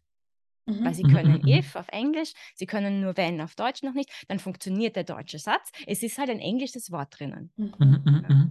Und das wäre so eine typische, ein, ein, typisches Beispiel von Sprachmischung, oder? Wo dann die Leute sagen, ah, das Kind vermischt die Sprachen, das hat jetzt Englisch, Deutsch in einem Satz, das geht gar nicht. Mhm. Ja? Äh, das können mehr als ein Wort sein. Ja, es muss nicht nur if sein, es kann dann der ganze Nebensatz sein, weil das Kind dann plötzlich auf Englisch gewechselt ist und dann einfach den ganzen Satz auf Englisch fertig sagt. Ja, das kann auch ein Satz mal Englisch sein, dann wieder Deutsch, dann wieder Englisch, dann wieder Deutsch. Es kann aber auch in die andere Richtung gehen. Es muss nicht mal ein ganzes Wort sein, es kann zum Beispiel nur die Aussprache sein. Ja, diese mhm, mhm. phonetischen, also phonologischen, ähm, äh, phonologischen Merkmale einer Sprache können sich auf Wörter in einer anderen Sprache übertragen zum Beispiel. Ja, alles das wären Sprachmischungen unter Anführungszeichen. Man hat dann, ja, manchmal hört man den Begriff Code Switching, manchmal mhm. hört man Code Mixing. Kommt darauf an, welche mhm. Autorin oder welchen Autor man liest, äh, welche Definition man dann von diesen beiden Dingen bekommt. Also wenn wir heute davon ausgehen, dass wir von Code Switching sprechen, wenn solche Phänomene auftreten, wie ich sie jetzt gerade an den Beispielen beschrieben habe, wo man eben Wörter aus anderen äh, Sprachen nimmt oder ganze Sätze aus anderen Sprachen nimmt, ähm, dann ist das für Kinder vollkommen natürlich und für zweisprachige Kinder nicht nur vollkommen natürlich, sondern ziemlich praktisch, weil es bedeutet, dass sie trotz fehlender Wörter grammatikalisch komplett richtige Sätze bilden können in einer Sprache. Das heißt, eigentlich ist es ziemlich clever von diesen ja. Kindern das zu machen, weil sie haben das in ihrer Toolbox gefunden. Sie holen das jetzt raus. Wenn sie Glück haben, versteht das gegenüber sie und wenn nicht, dann wird es eh in, beim nächsten Mal andere Strategien finden. Kinder sind ja nicht blöd. Ja? Mhm. Kinder sind ziemlich, ziemlich, Kinder sind super aufmerksam. man kann nicht sagen, dass Kinder nicht irgendwie in irgendeiner Art und Weise abspeichern ja, bewusst oder unbewusst. Mhm. Ja. Sie, wenn, ein, wenn Sie merken, die Person, mit der ich gerade gesprochen habe, hat das If jetzt überhaupt nicht verstanden oder hat überhaupt nicht verstanden, wenn ich plötzlich auf Englisch switche, ja, dann wird es sich das merken und beim nächsten Mal halt versuchen, Deutsch zu sprechen, ja, oder beim übernächsten Mal oder nach zehn Mal. Aber mhm. irgendwann hat das Kind verstanden, diese Person, mit der kann ich Deutsch sprechen, diese Person versteht beide Sprachen, da kann ich mixen, wie ich will. Genau. So. Warum sollten Kinder, wenn sie erwachsen werden, diesen Vorteil oder diese Strategien ablegen? Ja, es wäre ja ziemlich blöd, eigentlich zu sagen, ich kann im Erwachsenenalter dann nur mehr die eine Sprache sprechen oder nur mehr die andere. Also mhm. gehört mhm. es sich. Wenn ich mit mehrsprachigen SprecherInnen spreche, warum darf ich nicht all meine Sprachen verwenden, die, die beim Gegenüber auch ankommen? Ja?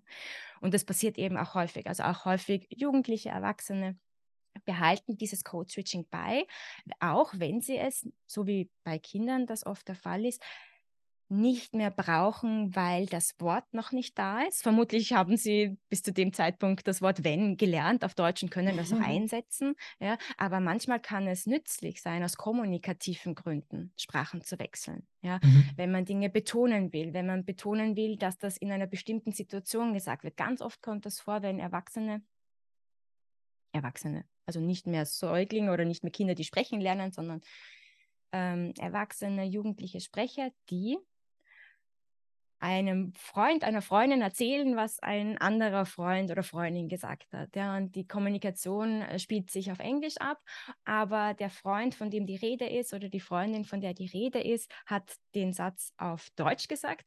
Dann kommt diese Redewiedergabe mhm. in der mhm. erzählten Situation ja, äh, auf Deutsch. Ja, um einfach klar zu machen, um noch stärker zu markieren, ja, von welcher Person das kommt. Es hat kommunikative und es hat soziale Gründe, das hat nichts mehr mit Sprachkompetenz zu tun, schon mit Sprachkompetenz, in dem Sinne, dass diese Person das kann, weil sie beide Sprachen beherrscht. Mhm. Ja. Mhm. Aber es hat, ähm, also Code Switching ist für Kinder eben eine sehr clevere Strategie, um quasi in die nächste Stufe der Sprachentwicklung zu kommen. Ja, und für Erwachsene ist es hauptsächlich ein, eine Strategie, um äh, kommunikative äh, Dinge zu vermitteln, die mit einer Sprache allein ähm, nicht so wirksam wären oder nicht so äh, oder, oder vielleicht auch gar nicht so viel Sinn ergeben würde. Wir wechseln auch ganz oft, das passiert mir zum Beispiel sehr oft. Ich brauche einfach manchmal Begriffe aus anderen Sprachen, hauptsächlich Englisch und Französisch, die in diesen Sprachen für mich persönlich bestimmte Dinge besser ausdrücken mhm, können, mhm. weil sie eben mehr Gehalt haben oder weil sie anders äh, definiert werden ein bisschen, was sich das ein bisschen verschiebt semantisch. Und dann kommt eben das andere Wort äh, äh, rein in den Satz, was auch niemanden stört, der, der auch Englisch kann. Mhm. Ja, genau, das heißt nicht, dass ich nicht die deutsche Übersetzung auch könnte. Ich finde sie einfach nicht so gut. Ja, ich finde sie einfach, sie passt halt einfach in der Kommunikation. Ja. Machen wir in der Wissenschaft ja auch ständig. Ne? Ja. In der Machen wir ständig, oder? Wissen wir nicht, was, wie man meint übersetzen kann, also sprechen wir immer von meint. Das ist völlig normal. Also. Ja. ja. Ja. Äh, aber jetzt, wo wir gelernt haben, okay, wir müssen uns vielleicht gar nicht so viel Sorgen machen, dass Mehrsprachigkeit irgendwie schlecht für den Erstspracherwerb ist oder dass Kinder anfangen, das zu mixen, weil das ja auch gut ist und äh, Kompetenzen zeigt. Lasst uns doch mal zur Frage kommen, wie man das jetzt umsetzen kann. Ne? Ich habe jetzt gelernt, es gibt keine Probleme, sondern sehr viele Vorteile. Ich möchte mein Kind gern mehrsprachig erziehen, ähm, bin aber selber einsprachig aufgewachsen und bin jetzt nicht, fühle mich persönlich nicht kompetent genug in, in meiner ersten Fremdsprache oder so zum Beispiel mein Kind mehrsprachig zu erziehen. Also kann ich, ähm, eine, kann ich mehrsprachig erziehen, obwohl ich eine Sprache nicht perfekt kann? Das war ja die Frage von Johanna. Da steckt ja auch die Angst dahinter, was falsch zu machen. Ne? Mhm. Genau, genau. Ähm, ich, das ist die zweite Frage, wo ich immer sehr vorsichtig bin beim, beim Antworten, ja, weil ich glaube, dass wir hier mehrere Situationen auseinanderhalten müssen. Also mehrsprachige Erziehung funktioniert immer, theoretisch immer und überall. Ja, also es gibt eigentlich keinen Grund von uns als menschlichen Sprachwesen, die sagen würde, okay, nein, äh, Mehrsprachigkeit ist hier nicht angesagt oder Mehrsprachigkeit wäre hier keine gute Idee. Der Grund, warum ich vorsichtig bin, ist, weil Mehrsprachigkeit ähm, oder mehrsprachige Erziehung eben in ganz unterschiedlichen Situationen passieren kann, in unterschiedlichen Kontexten, in unterschiedlichen Gemeinschaften, Gesellschaften, ja, wo zum Beispiel wie in Österreich, wo es heißt, Österreich ist deutschsprachig, Punkt aus, alles andere sind Fremdsprachen, Migrationssprachen, Minderheitensprachen, was auch immer, auf jeden Fall ist es nicht Teil der österreichischen Identität quasi. Ähm, Oder wenn ich, keine Ahnung, in Kanada mein Kind erziehe, wo der Staat von sich selbst behauptet, mhm. bilingual zumindest zu sein, obwohl das auch wieder nicht die ganze Wahrheit ist. Aber zumindest mhm. erkennt der Staat zwei Sprachen an und zumindest in diesen zwei Sprachen sollte bilinguale Erziehung funktionieren, weil auch die staatlichen Institutionen da sind, weil einfach auch, weil es das Fernsehen gibt, weil es die Schulen gibt, die eben äh, tendenziell zweisprachig funktionieren. Ja, wo Zweisprachigkeit auch nicht als wahnsinnig anders gesehen wird als Einsprachigkeit. Ja. In, es kann aber immer sein, dass äh, auch in der Familie ganz unterschiedlich, also kann sein. Es ist immer in der Familie eine unterschiedliche Situation da. Es kommt darauf an, welche Sprachen sprechen die Eltern, wo, also woher kommen die Eltern, damit meine ich, wie war denn ihre Erziehung, wie sind sie denn überhaupt aufgewachsen, welche Beziehung haben sie zu ihren Sprachen. Äh, es kommt immer darauf an, ob in der Sprache, also in der Sprache, in der Familie nur Sprachen gesprochen werden, die im Land, in dem man gerade seine Kinder erzieht ähm, oder in dem Kinder aufwachsen, ich verwende lieber dieses Wort, ähm, äh, eine Mehrheitssprache sind oder eine Minderheitssprache.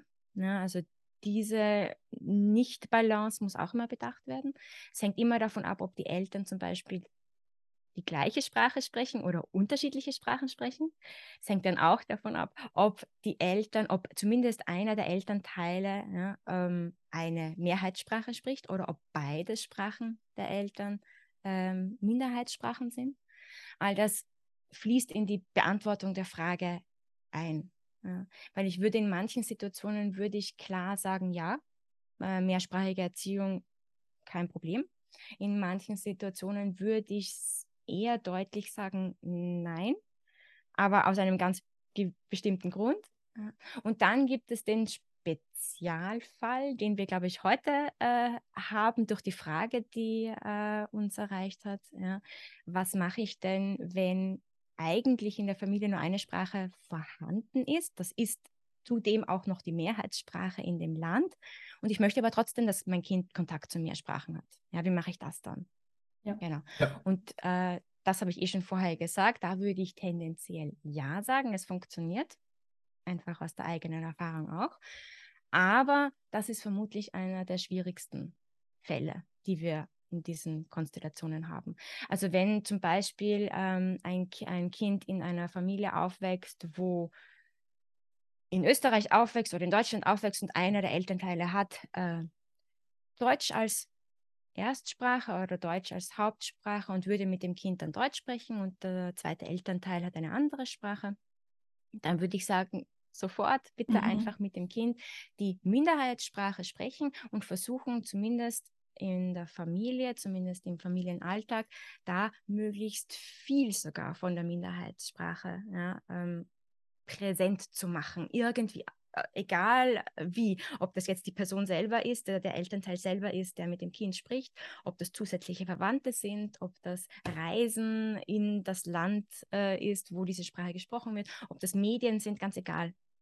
Ja, also da ist es wirklich wichtig, diese Sprache sehr stark zu verwenden und dem, um dem Kind einfach das Gefühl zu vermitteln, diese Sprache ist wichtig. Du brauchst diese Sprache. Ja, du brauchst diese Sprache, um gewisse Dinge machen zu können. Du brauchst Spra diese Sprache, um mit dem Papa oder mit der Mama oder mit der Oma oder mit dem Opa sprechen zu können. Du brauchst die Sprache, um gewisse Kinderprogramme zu konsumieren, sei es jetzt äh, im Fernsehen, sei es, sei es Bücher, Lieder und so weiter. Weil die zweite Sprache, die dann im Mix ist, diese Mehrheitssprache, die, das, was Paul gesagt hat, die, die wird sowieso kommen. Ja, die wird mhm. kommen, spätestens wenn das Kind in den Kindergarten kommt, wenn das Kind in der Schule ist. Die Sprache wird kommen und die Gefahr ist dann eher, dass es dann umkippt und dass das Kind dann sagt, na, Deutsch ist jetzt wichtiger als die zweite Sprache, weil das brauche mhm. ich überall. Brauche ich nicht mhm. nur mit mhm. der Mama zu Hause. ja. Ja. Ja, äh, der andere Fall, wenn beide Eltern ähm, eine Minderheitssprache sprechen und das Kind anfangs nur in dieser Sprache, mit, mit dem Kind nur in dieser Sprache kommunizieren. Und dann kommt jemand und sagt, bitte sprechen Sie die Umgebungssprache zu Hause. Na, das haben wir vorher eben gesagt. Ähm, hier würde ich sagen, nein. Das Kind ja, hat zu Hause keinen Sprecher, der sich wohlfühlt, die Mehrheitssprache mhm. zu sprechen. Oder das nicht aus unterschiedlichen Gründen nicht will, weil vielleicht die Kompetenz nicht da ist, weil das Gefühl nicht da ist, weil äh, die, der Grund ist eigentlich egal, solange die Kommunikation nicht unter Anführungszeichen natürlich laufen kann und ohne gekünstelt zu wirken und ohne Vorbehalte und ohne kann ist, ist es schwierig mit der zweisprachigen oder mit der mehrsprachigen Erziehung. Nicht primär, weil die Kompetenz dann nicht kommt oder weil man dem, dem Kind etwas falsch beibringt. Ja, natürlich. Ja, wenn das Kind nur falschen Input bekommt, wird es falsch weiter produzieren.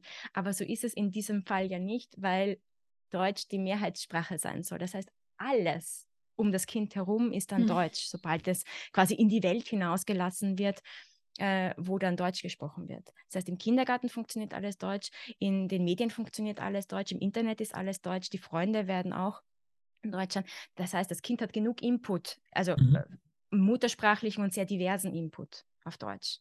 Ja. Nur wenn ich das zu Hause nicht auch liefern kann, dann habe ich ein Problem, weil dann ent entwickelt sich die Erstsprache zurück, ja, so wie es bei mir auch, aber wenn ich Kärntnerisch nicht mehr brauche, dann brauche ich es nicht mehr, dann muss ich kann ich es vergessen, ja, weil es ist nicht mehr da. Also es hat alles irgendwie mit, nicht mit Motivation, aber mit Sinn hinter den Sprachen mhm. zu tun. Mhm. Ja, genau. So, hatte ich auch das Gefühl, Was dass aber in diesem, Entschuldigung, Entschuldigung, ja, nein, Bitte, kannst gerne noch sagen. Ich wollte dich nicht äh, unterbrechen. Ich dachte, du wärst fertig. Ich wollte nur sagen, dass das, das hatte ich auch das Gefühl, dass hinter all diesen Mythen steckt, wenn äh, Crochon darüber spricht, ist dieses, dass Kinder ein Gefühl der Notwendigkeit brauchen für die äh, zweite Sprache. Sonst lernen sie sie nicht. Und Kinder sind schlau, wie er ständig sagt, wenn mein eines Elternteil Englisch mit mir spricht, obwohl ich genau weiß, dieses Elternteil kann auch Deutsch. Und mein anderes Elternteil spricht eh Deutsch, im Kindergarten spreche ich auch Deutsch, dann werde ich nur noch Deutsch reden, weil warum soll ich mit äh, Papa oder so Englisch reden? Ich weiß doch, dass der Deutsch kann. So. Mhm. Und das ist dann halt schwierig, dass man irgendwie versuchen muss, mhm. gerade in dem Fall dann von unserer Hörerin, zu schaffen, diese Notwendigkeit, dieses Gefühl der Notwendigkeit mhm. aufrechtzuerhalten. Was ja dann vorgeschlagen, ja zum Beispiel, wenn man ein bestimmtes Kinderprogramm nur in der anderen Sprache konsumieren kann oder vielleicht kann das Kind in eine zwei, äh, andere, mehr, mehrsprachige Kindergruppe oder so, wo dann wirklich aber nur die Sprache gesprochen wird oder so. Dass man irgendwie das Gefühl hat, man kann so eine Notwendigkeit erschaffen. Mhm.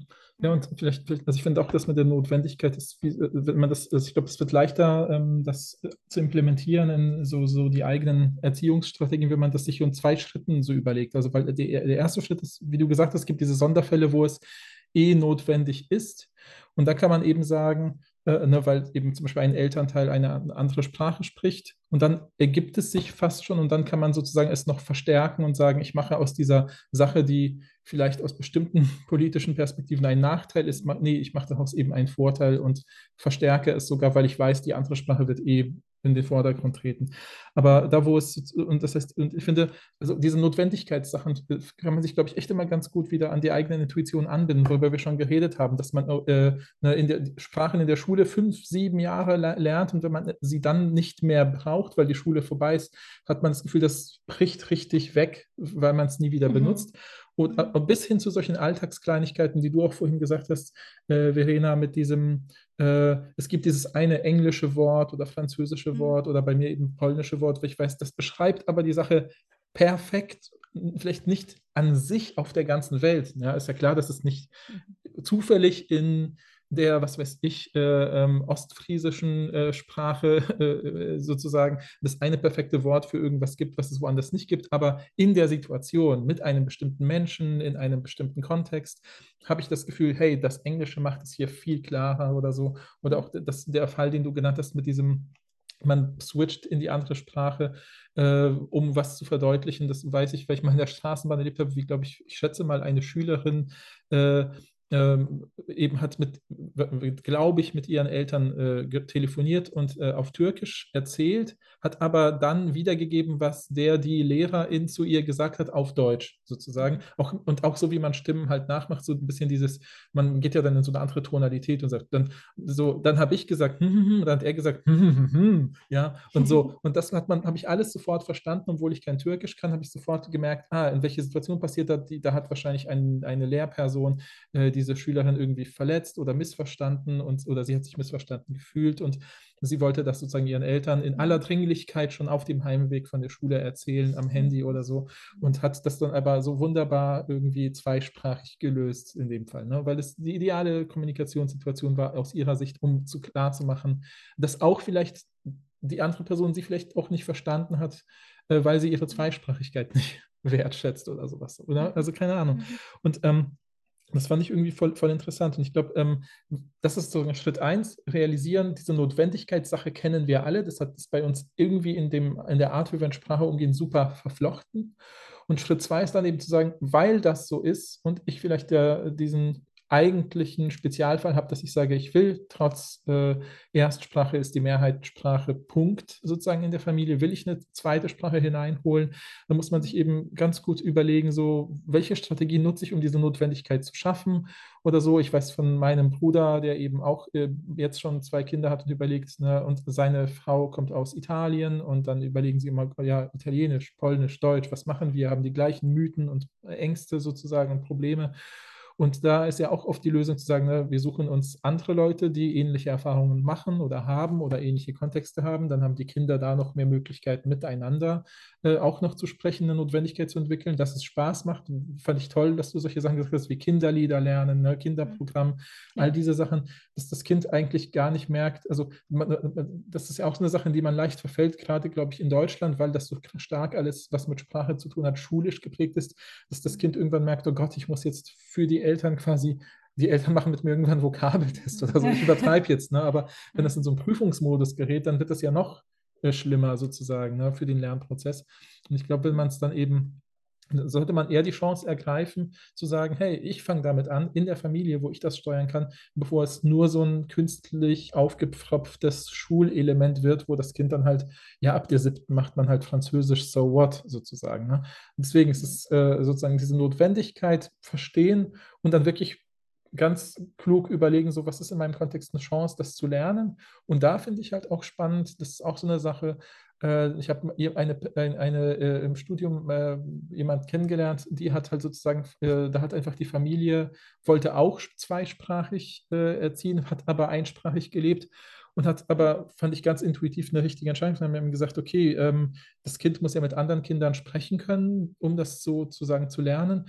Und wir haben halt hier viele Leute aus der türkischen Community, also gehen wir halt auf diesen Spielplatz und dann lernt unsere Tochter halt Türkisch. Ja, aber man hat halt in Deutschland und dann konnte sie halt Türkisch und alle waren immer überrascht, dass diese deutsche äh, äh, Person einfach Türkisch gelernt hat, weil wir natürlich auch, das ist auch so eine Sache mit Sprachen, ganz oft so ein Prestige verbinden und irgendwie ja. denken, Polnisch oder Türkisch oder was weiß ich, lohnt sich ja nicht so sehr zu lernen, äh, aber Französisch und und und äh, Chinesisch ist jetzt total genau, wichtig für die Unternehmen. Ist super wichtig. Genau, ja, ja, genau, all diese Sachen. Ne? Da, da merkt man schon wieder, dass so politische, ökonomische Entscheidungen so im Hintergrund so hineinwirken in unsere Wahrnehmung von Sprachen und Sprachenlernen. Ne? Also das sind, glaube ich, so, und dann kann man eben gucken, so, hey, welche Sprachen gibt es in meiner Umgebung? Vielleicht kann ich da einfach mit jemandem connecten und das zum Beispiel mhm. nutzen, dass dieses Kind eben äh, die beste Freundin kommt, dann eben, ist vielleicht eben aus einer bilingualen Familie mit Migrationshintergrund, lernt diese Sprache und dann gucken sie zusammen, äh, was weiß ich, äh, syrisches Fernsehen oder so. Ja? Und, und dann ergibt mhm. sich das plötzlich. Ja. Man muss ja auch mal gucken, was ist der Anspruch? Ist jetzt der Anspruch, dass das Kind das, die Sprache perfekt kann mhm. oder geht es einfach um Kontakt zu anderen Sprachen? Ne? Auch das mhm. ist ja schon super von Vorteil. Ja. Und wichtig, was du auch gesagt hast, ist, das kam auch in vielen dieser Auseinandersetzungen von Crochon raus, es ganz, ganz wichtig neben dieser Notwendigkeit ist eben die reale Interaktion mit ähm, Kindern oder mit Gleichaltrigen, die die Sprache eben aussprechen. Das heißt, nur Medien in Anführungsstrichen wäre zu wenig. Und das kam auch bei ein paar von diesen Instagram-Nachrichten von euch raus, ähm, dass Leute gesagt haben, ich bin eigentlich äh, mehrsprachig aufgewachsen, aber ich hatte nie Kontakt zu Gleichaltrigen, die die Sprache gesprochen haben, also habe ich es dann nicht mehr gemacht. Und ich glaube, das ist ganz wichtig, dass man wirklich reale Interaktionen schafft. Und da ist es ja total gut, einfach zu gucken, mhm wie du gesagt hast, was gibt es für Möglichkeiten in der Nachbarschaft? Vielleicht kann ich äh, aus der Babygruppe äh, Kontakte knüpfen oder so. Oder man, man, geht ja mit Kindern dann auch irgendwo hin oder zum Spielplatz oder so und guckt da irgendwie, ob man da ein ungutes Potenzial für Interaktionen schaffen kann. Finde ich eine gute Idee. Ja, ja absolut. Ja, ja, ja. Was ja, wir haben noch? das eh ähnlich. Sorry. Wir haben das eh ähnlich gemacht. Ich glaube, das ist eh auch dann die letzte, äh, es passt dann auch gut zum letzten Mythos, ja, wo wir uns notiert haben, ähm, ob wie denn mehrsprachige Erziehung funktioniert. Ja, geht, Genau. muss das ganz sein, ja? Und äh, wenn nicht, äh, geht das dann gar nicht, ja? Also ganz oder gar nicht. Ähm, stellt sich für mich eigentlich gar nicht. Also diese Frage ganz oder gar nicht, also ab dem Zeitpunkt, wo man die Vorstellung abgelegt hat, es gibt nicht eine Sprache, es gibt keine perfekte Sprache und es gibt auch keine perfekte Sprecherin. Ja. Mhm. Es gibt Sprache, ja, genau. Es gibt diese Toolbox, die wir haben und die können wir füllen. Die können wir zum Bersten füllen, die ist nie voll. Ja, auch in, in späteren Jahren nicht, das haben wir eh auch schon besprochen. Ja? Also auch wenn ich dann erst mit zwölf meine Fremdsprache dazulerne, dann, dann kommt das auch in die Toolbox aus, fertig. Ja? Es gibt natürlich gewisse Dinge, die früher leichter sind als später. Vor allem die Aussprache, weil sich dieses Fenster, ist jetzt vielleicht ein veralteter Ausdruck, ja, aber für den Alltag genügt es ja, dieses Zeitfenster schließt sich relativ schnell bei der Aussprache. Ja, also auch Kinder schon, wenn Kinder relativ spät erst in der Volksschule oder überhaupt dann erst später oder überhaupt im Erwachsenenalter, wenn man dann erst neue Sprachen lernt, bleibt immer ein gewisser Akzent. Das ist wahnsinnig schwierig, den abzulegen. Genau. Prinzipiell sprechen wir aber alle mit Akzent. Ich spreche mit Mhm. österreichischem Ja, Akzent, ja. ihr mit deutschländischem Akzent. Also Akzent ist an sich nichts Schlechtes. Ja. Ja, Okay. ja. Und er wirkt auch nicht auf die Sprachkompetenzen zurück. Das heißt, nur weil ich einen Akzent habe, kann ich nicht weniger oder mehr in der Grammatik zum Beispiel oder habe einen schlechteren oder einen geringeren Wortschatz Mhm. als eine Pers Person ohne Akzent. Ja, genau. Ähm, das vielleicht noch dazu. Äh, das heißt, wenn es keine perfekten Sprachkenntnisse gibt, wenn es keine perfekte Sprecherin gibt, dann weiß ich auch nicht, ab wann ich einem Kind eine andere eine Sprache beibringen darf, ja, oder wann ich mit einem Kind diese Sprache sprechen darf. Das heißt, es gibt nicht, ich kann nicht aus der Ferne entscheiden, du darfst mit deinem Kind äh, zweisprachig erziehen und du nicht. Ja, genau, aufgrund von anderen, aufgrund von anderen Merkmalen. Ja. Was ich immer wichtig finde bei der zweisprachigen Erziehung, oder wenn man sich die Frage stellt, ob man das selbst machen soll, zum Beispiel, immer zu überlegen, erstens das, was Rebecca gesagt hat, ja, was möchte ich eigentlich damit erreichen? Was ist mein Ziel für meine Kinder? Was ist mein Ziel für mich und meine Kinder, ja, also für die Familie und die Kinder, weil, wie wir gesehen haben, das alles funktioniert nur im familiären Rahmen. Also wir reden jetzt vom familiären Rahmen. Es muss in der Familie passieren. Ich kann das nicht auslagern. Genauso wie Paul gesagt hat, ich kann nicht sagen, ich möchte, dass mein Kind äh, Türkisch lernt und dann stecke ich es in den Türkischkurs. Dann wird das Kind nicht Türkisch lernen, weil es dann keinen Spaß hat und weil es einfach nicht natürlich äh, läuft. Und dann hat es wahrscheinlich auch später einen schlechten Eindruck, wenn es dann wirklich in die Schule kommt und dann Sprachen lernen soll, dann ist man schon mal mit einem schlechten Gefühl dort. Das würde ich auch nicht machen, ja. Aber wenn ich sage, ja, so wie bei uns, wir sprechen zwar Englisch nicht als zweite Erstsprache oder Zweitsprache, wir haben das beide als Fremdsprache gelernt, so haben wir gestartet, aber wir arbeiten beide mit Englisch, wir haben beide in englischsprachigen Ländern gelebt, das ist für uns jetzt auch immer noch Alltagssprache so wie ihr auch erzählt habt ganz am Anfang, wir konsumieren all unsere Filme, Bücher, was auch immer, ist alles Englisch. Ja, wir haben auch Freunde, die Englisch sprechen. Es ist nicht, äh, also es ist für uns, es fühlt sich nicht mehr an wie eine Fremdsprache. Ja, und das war unsere auch unsere erste Überlegung. Okay, sind wir, fühlen wir uns wohl? Fühlen wir uns wohl, diese Sprache in die Familie reinzubringen und wirklich ausreichend Input in dieser Sprache zu liefern? Und das bedeutet nicht nur, dass ich ein gewisses Standardvokabular kenne, dass ich die Dinge im Haushalt benennen kann, dass ich eine halbwegs sichere Grammatik habe, dass mein Akzent nicht ganz so stark ist. Ja, das sind auch Dinge, die helfen können. Ja, je, je größer mein Vokabular ist, desto sicherer fühle ich mich wahrscheinlich beim Sprechen und desto mehr Vokabular kann ich dem Kind mitgeben. Ja, also desto mehr kann ich das Kind bombardieren quasi mit Ausdrücken. Ja, wenn meine Grammatik sicher ist, dann ist das Kind auch nicht so sehr angewiesen auf anderen Input, sondern kann sich auch die richtige Grammatik quasi von mir holen. Mhm. Das heißt nicht, dass ich immer grammatikalisch richtig sprechen muss. Ich spreche auf Deutsch nicht immer grammatikalisch eben, richtig, um ehrlich zu sein. Und mein Kind kann trotzdem die Standardgrammatik. Ja? Also da, das hat damit nichts zu tun. Ja? Und äh, wenn man sich sicher fühlt, selbst in der Sprache als Elternteil oder als Beziehungs-, also als Bezugsperson des Kindes, ähm, wenn man, das habe ich mich auch am Anfang gefragt, kann ich Emotionen in der Sprache ausdrücken. Es war mir sehr wichtig, es war mir sehr wichtig zu sagen, okay, wir probieren das jetzt mal aus. Wir sind jetzt mal sehr emotional und zwar in alle Richtungen. Ja, nicht nur positiv, sondern auch negativ. Ich muss schimpfen können, weil ich das, das muss man halt einfach. Manchmal muss man ein bisschen strenger sein. Manchmal muss man sagen, stopp und es muss auch auf Englisch funktionieren. Oder umgekehrt, ja, ich muss mich auch sehr freuen können mit dem Kind auf Englisch. Und wenn sich das gut anfühlt, wenn ich mir da nicht blöd vorkomme, wenn ich das mache, dann ist das schon mal ein Pluspunkt. Ja, dann, dann ist die Kommunikation, das erleichtert die Kommunikation irrsinnig zu Hause. Ja, wenn ich auch diese Dinge in Englisch oder in der zweiten Sprache eben ausdrücken kann.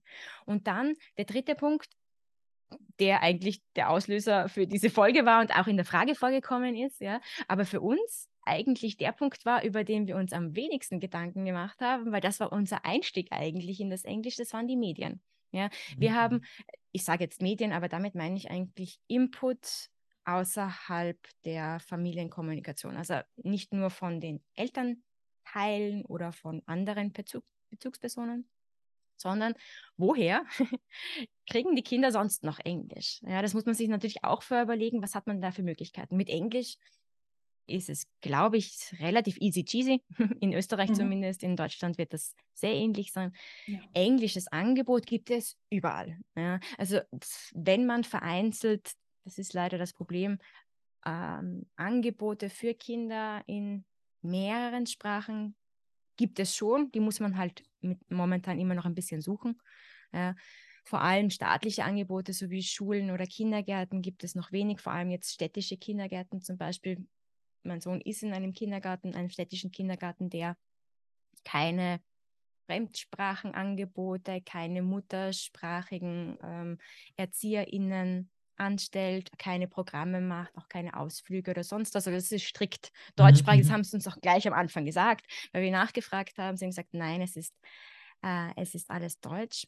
Aber sie achten natürlich, weil es sind natürlich Kinder, die mehrsprachig sind im Kindergarten. Ja, sie achten, und das ist mir schon aufgefallen in den letzten Jahren, sie achten schon sehr stark darauf, diese Sprachen auch irgendwie ein bisschen reinzubringen. Mhm. Ja, mhm. also indem sie zum Beispiel Plakate aufhängen in unterschiedlichen Sprachen, auch wissen, welche äh, Sprachen die Familien sprechen und die Familien auch direkt darauf ansprechen. Es funktioniert alles auf, Deu auf Deutsch, ja, weil sie auch selber von sich sagen, okay, sie können nicht gut genug Englisch. Sie fühlen sich nicht wohl, dann zu kommunizieren, aber sie nehmen es zumindest an und sie sehen das.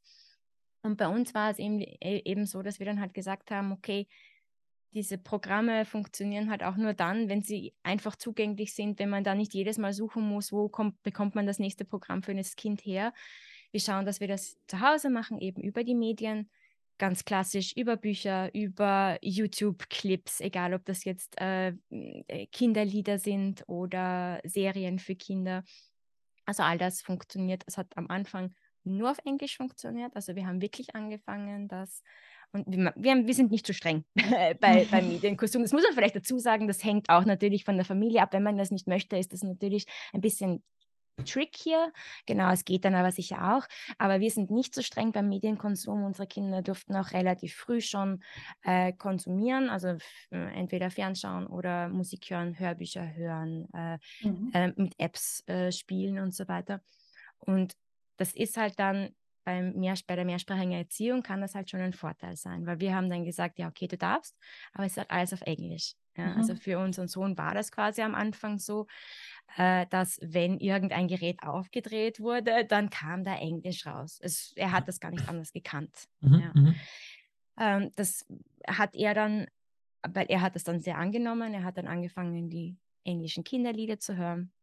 Und ganz, ganz, ganz, ganz wichtig, wenn man das so macht, wenn man sagt, okay, die Medien sind halt das, der hauptsächliche Input, den wir zur Verfügung haben, dann funktioniert das aber nur, wenn das Kind auch nach dem Anschauen, nach dem Hören die Möglichkeit hat, über das Gehörte und über das Gesehene zu kommunizieren, zu sprechen. Ja, ja. Das heißt, wir haben eigentlich nie, wir haben nie ein Lied gehört, ohne es später nachzusingen. Mhm. Oder es äh, ein Video geschaut, ohne es später nachzuspielen.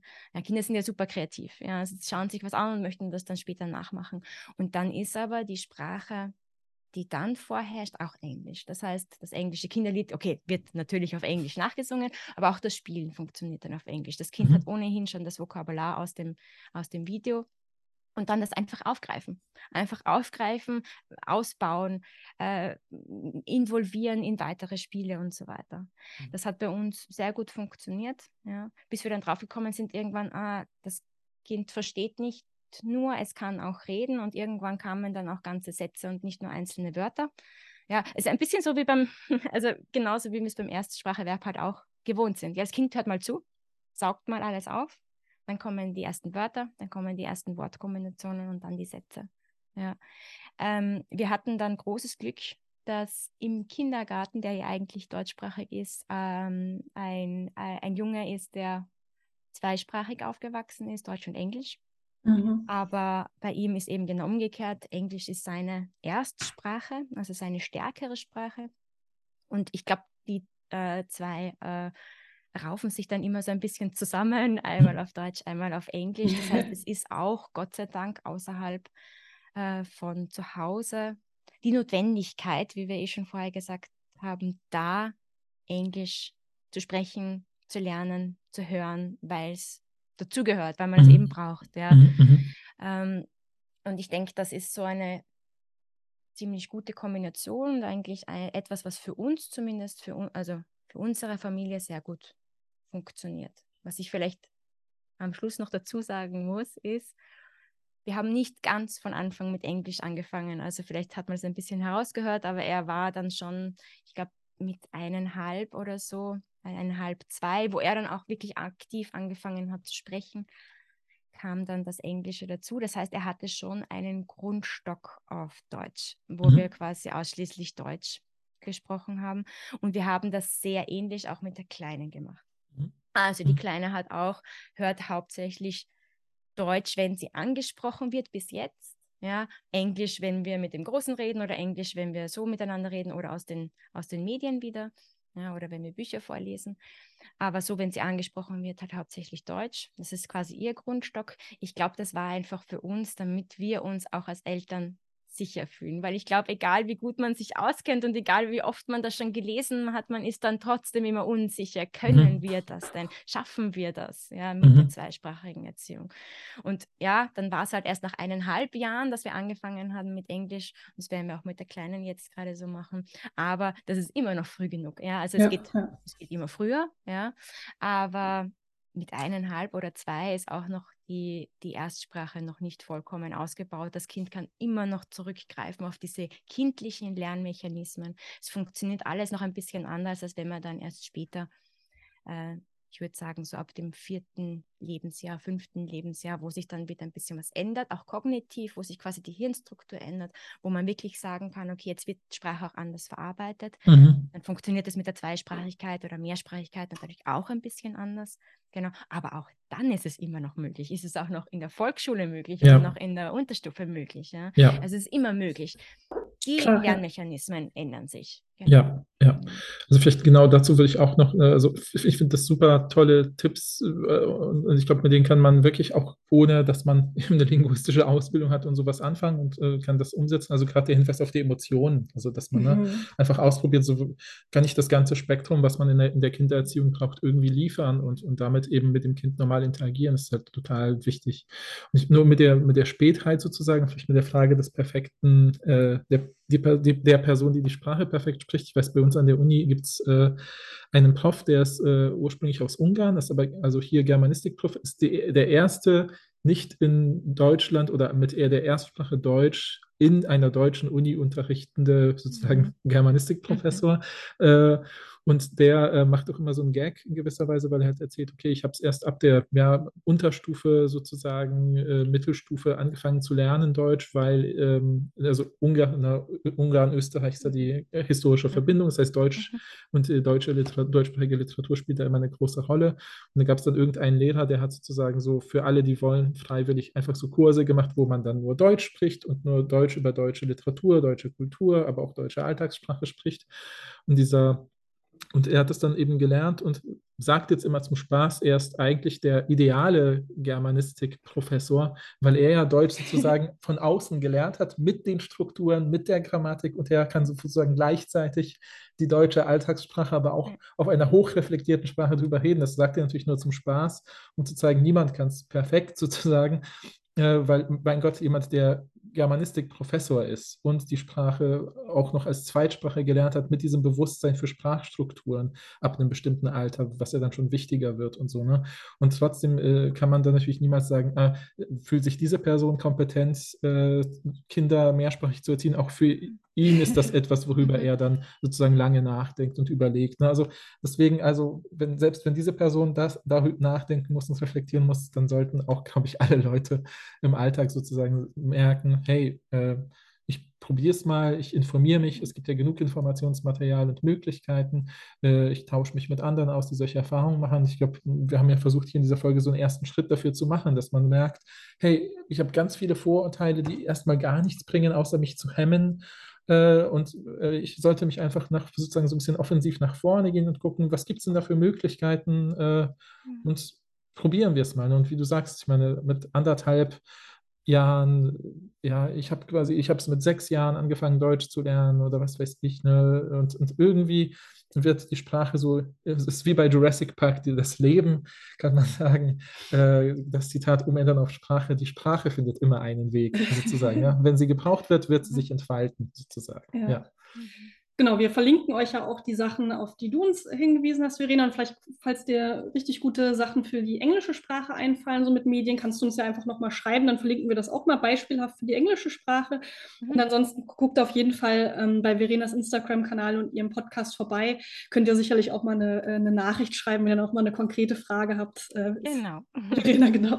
äh, gerne in der Lage, da nochmal konkret drauf ja. zu antworten ja, dann ähm, wollen wir uns auf jeden Fall bei dir bedanken. Vielen Dank, dass du diese Folge mit uns gemacht hast. Schaut auf jeden Fall bei Instagram und im Podcast vorbei, Spotify unter anderem. Ne? Ja, genau. Sonst findet ihr das ja auch bei bestimmt anderen Podcast-Plattformen. Genau, überall.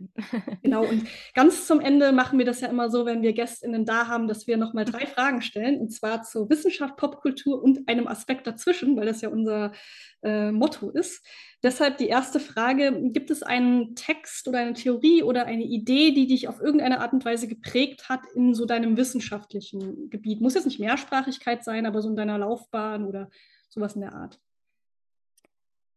Äh, ja, es gibt natürlich viele Dinge, die mich geprägt haben, aber etwas, was mich wirklich bis heute quasi, was ich bis heute mitnehmen konnte, ist eigentlich, und hat sogar mit Mehrsprachigkeit zu tun, ähm, auch wenn es der Titel nicht sagt, der Titel ist nämlich eine, es ist nämlich eine Antrittsvorlesung von einer Professorin, also von Brigitta Busch, die an der Uni Wien äh, unterrichtet hat. Ich glaube momentan leider nicht mehr.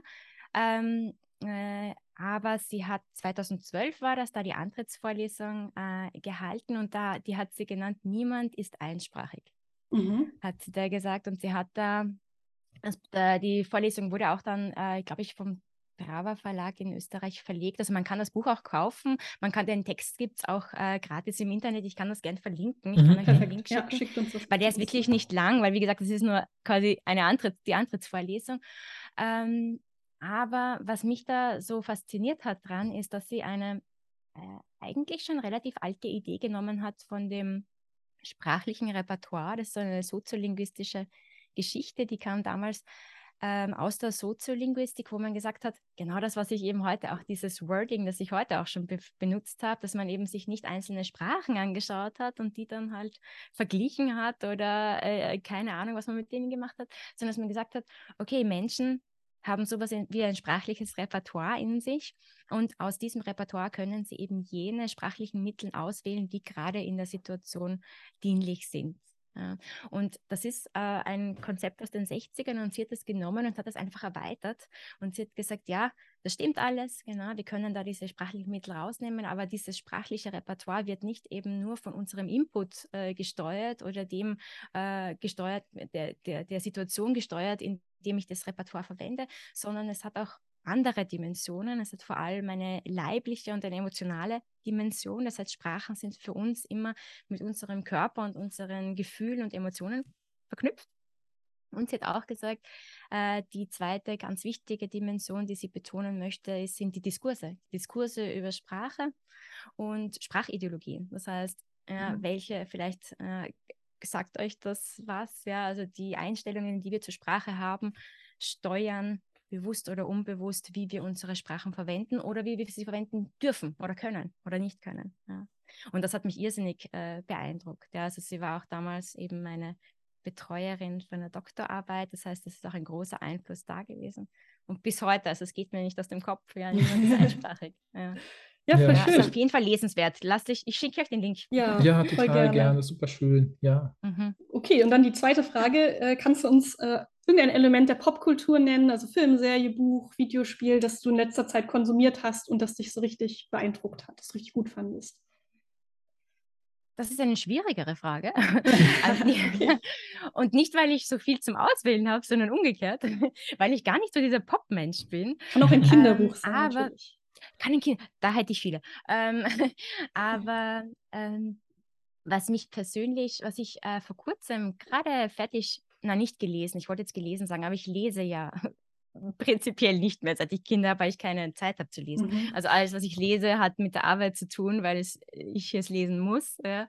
Aber was ich privat quasi lesen möchte, höre ich meistens über Hörbücher. Also das ist da wirklich so mein, mein Ding. Und das war, äh, warte mal, wer hat das geschrieben? Bonnie Garmes war das, oder? Das ist ein aktuelles Buch, das ist eigentlich ein Roman äh, und heißt, auf Englisch weiß ich jetzt gar nicht mehr, ich habe es auf Deutsch gehört. Äh, es war eine Frage der Chemie. Sagt euch das was? Mhm. Nee. Das ist, wie gesagt, das ist ein Roman, ist überhaupt nichts Wissenschaftliches, steckt nichts Wissenschaftliches dahinter, ist sicherlich auch für eine ganz ähm, nicht wissenschaftliche, äh, wissenschaftliches Publikum geschrieben. Es geht aber eben ganz knapp, es geht um eine junge Chemikerin in Amerika in den 50ern, 60ern, die sich eben versucht, dort durchzuschlagen in dieser männlich geprägten akademischen Welt oder Welt. Punkt, nicht akademischen Welt. Genau. Ja. Es ist überladen von Stereotypen, ja, natürlich. Ähm, aber, und es ist natürlich auch ein Roman. Das heißt, es ist alles Fiktion. Es darf überladen sein von Stereotypen. Aber das ähm, Traurige an der Geschichte ist, je länger man hört, desto mehr merkt man, dass die Stereotypen nicht Stereotypen sind, sondern Mhm. einfach Realität. Ja. Sie sind Mhm. überspitzt dargestellt. Ja, sie kann das sehr gut mit schwarzem Humor und auch dieser feinen Ironie. Also mir hat es einfach gefallen, wie sie den Roman geschrieben hat. Genau. Und ich bin eben überhaupt keine Romanleserin, also keine, die eigentlich so zum Roman greift. Eher sind das dann so Biografien oder sowas. Das interessiert mich dann oft mehr. Aber das war ein, ein Zufallsgriff und ein Glücksgriff. Wahrscheinlich einfach auch, weil mir die Stimme, die deutsche, Synchro äh, nicht Synchronstimme, sondern die Hörbuchstimme so gut gefallen hat. Genau. Dann habe ich es direkt auch auf Deutsch sogar gehört, obwohl ich das normalerweise auch nicht mag. Mhm. Genau. Ist auch ein Tipp. Kann ich euch auch den Link schicken? Verlinken Ja, wir auch total mal, genau. gerne, ja. Und. Dann zur Random-Frage, äh, die als letztes bei uns immer kommt, die irgendwas auch mit unseren Gästinnen zu tun haben soll. Und wir dachten, da du ja aus Österreich kommst und da wir uns ja auch über Sprache unterhalten, dachten wir, wir fragen dich mal, ob du ein Lieblingswort oder eine Wendung hast, die du dir wünschen würdest, die wir Deutschen häufiger benutzen aus dem Österreichischen. die, wir, die ihr in Deutschland häufiger benutzt als Nee, Ja, also etwas aus Nee, nee, nee, nee, nee. Österreich. Umgekehrt. Umgekehrt. Oder Ja, ja. umgekehrt. Ja, die ja, in also Österreich häufiger benutzen. Nee, nee, nee. Also sorry, Paul, du bist verwirrt hier. Ich äh, stelle nochmal die Frage. Also ein österreichisches Wort oder eine österreichische Redewendung, die du dir Ja. wünschen würdest, dass wir in Deutschland Ah. häufiger benutzen. So, okay, jetzt verstehe ich die Frage. Ja. Uiuiui. Ähm, Du dich natürlich darauf vorbereiten kann, aber naja. ja, genau. Das ist wirklich jetzt eine Zufallsfrage. Ähm, äh, ich äh, würde mir wünschen, also vor allem ähm, habe ich das auch immer aus dem äh, Al- Arbeitsalltag, ja, weil wenn ich mit meinen Schülern und Schülerinnen äh, ähm, kommuniziere, äh, sage ich dann oft, äh, ja, das geht sich aus. Ja, oder Mhm. ja, das geht. Das ist irgendwie, und mir fällt das nicht auf, obwohl ich das jetzt jahrelang schon mache, aber mir fällt es immer noch nicht auf, wenn ich das tue, weil oft versteht man mich nicht, ja, Mhm, mhm, mhm. weil das dürfte was typisch Österreichisches sein, Ja, ja, ja, dass Fall. wir alles mit gehen, also das geht, ja. Oder ähm, das Zweite, was ich auch oft äh, benutze, was auch sehr österreichisch sein dürfte, ist, schauen wir mal, Mhm, mhm. ja, also Ja. diese Wahrheitsausdrücke, die wir auf Österreichisch gerne verwenden, für, die, die dann eigentlich positiv klingen, aber die eigentlich bedeuten, mir ist das ziemlich egal, also auf mich kannst du nicht zählen. So ja, ja. Und was ja, bedeutet, wenn man das sagt, das geht sich aus? Mhm. Weil ich mir ist tatsächlich im Vorgespräch genau. aufgefallen, dass du das mal verwendet hast. Heute hast du es auch richtig. Mir ist es nämlich auch aufgefallen. Ich wollte, dachte, wollte kurz schon sagen, ah, jetzt kommt die Österreich. Im, Im, Kontext dachte ich immer, ich verstehe irgendwie, was das bedeutet, aber ich würde mhm. gerne wissen, wie du es tatsächlich, also wie du es anders formulieren mhm. würdest. Ja. Genau. Ich glaube, das hat eben mit dem zweiten, mit der zweiten Phrase zu tun, die ich äh, verwendet habe. Es geht. Das mhm. sagen wir, wenn was funktioniert, oder? Ja, mhm. also wenn der, der Computer geht nicht, ja, weil der, Funktion der Computer funktioniert nicht. Und bei es geht sich aus, ist es einfach eine, eine zeitliche äh, Dimension. Wenn ich jetzt sage, äh, jemand fragt mich, können wir uns um 14 Uhr treffen, dann sage ich, äh, ja, ich glaube, das geht sich aus. Das heißt, ah. ja, ich glaube, das wird funktionieren. Ich glaube, ich werde mhm. es zeitlich schaffen. Ah ja, ja. Ah, ja. krass, ich dachte immer, das ja, heißt, es lohnt sich oder so. so Na, es ja. geht sich aus. Halt. okay. Wieder was gelernt. Perfekt. Also so wie wenn man vielleicht Alltag, also sagen, also ich würde wahrscheinlich in der gleichen Situation sowas sagen wie das kommt hin. Das dürfte stimmt. hinkommen. Oder Aha, so. Ja, ja, vielleicht, ja. Mhm, mhm, kann man das sagen, genau. Aber es ist halt wirklich für, ja, das, wie, wie gesagt, ich, es geht sich aus, heißt, ich komme nicht zu spät. Das okay. ist, also, es hat mhm. wirklich mit der Uhr zu tun. Ja, also ja, nicht, ja, ja, ja, genau, ja, also mit der Uhrzeit, wo man dann, ja, ja. Und umgekehrt auch, es geht sich nicht aus, geht sich halt nicht aus. Ja. Genau. Und das, das mit dem, schauen wir mal, das ist zumindest, glaube ich, je südlicher man in Deutschland geht, desto gebräuchlicher ist das. Äh, und, aber ich finde trotzdem eine Sache, die mir mal auffällt, wenn ich äh, österreichische Literatur oder Philosophie mhm. lese, also Wittgenstein ist einer meiner großen Lieblingsphilosophen äh, sozusagen. Und der hat benutzt viel häufiger Schauen als Sehen an Stellen, wo man in, in, im, im deutschsprachigen, äh, äh im, also deutschnationalen Raum eher Sehen benutzen würde. Und ich habe irgendwie das Gefühl bekommen, je mehr ich das gelesen habe, auch, auch andere äh, Texte äh, von Menschen, die in Österreich eben Deutsch sprechen, ja. ähm, hatte ich das Gefühl, dass das österreichische Schauen irgendwie besser und genauer ist als das, äh, was, was, was, äh, wie wir es im Deutschen verwenden mit Sehen und mhm. Schauen. Aber ich ja, kann es auch jetzt genauer fassen. Mhm. Ja, ja, du, ja. ich, ich glaube schon. Ich glaube, das ist genau das, was ich vorhin gemeint habe. Manche Begriffe, mhm. Caption, okay, jetzt fällt mir das deutsche Wort nicht ein, aber die fassen ja. quasi die, äh, die Bedeutung viel besser, weil sie einfach genau, weil wir haben schon oft, wir verwenden schon auch Sehen auf, äh, in. Österreich. Wir verwenden es vor allem dann, wenn wir Hochsprache sprechen. Ja, also wir sagen Fernsehen statt Fernschauen, aber eigentlich sage ich Fernschauen im Alltag. Ah, okay. Genau, zum Beispiel.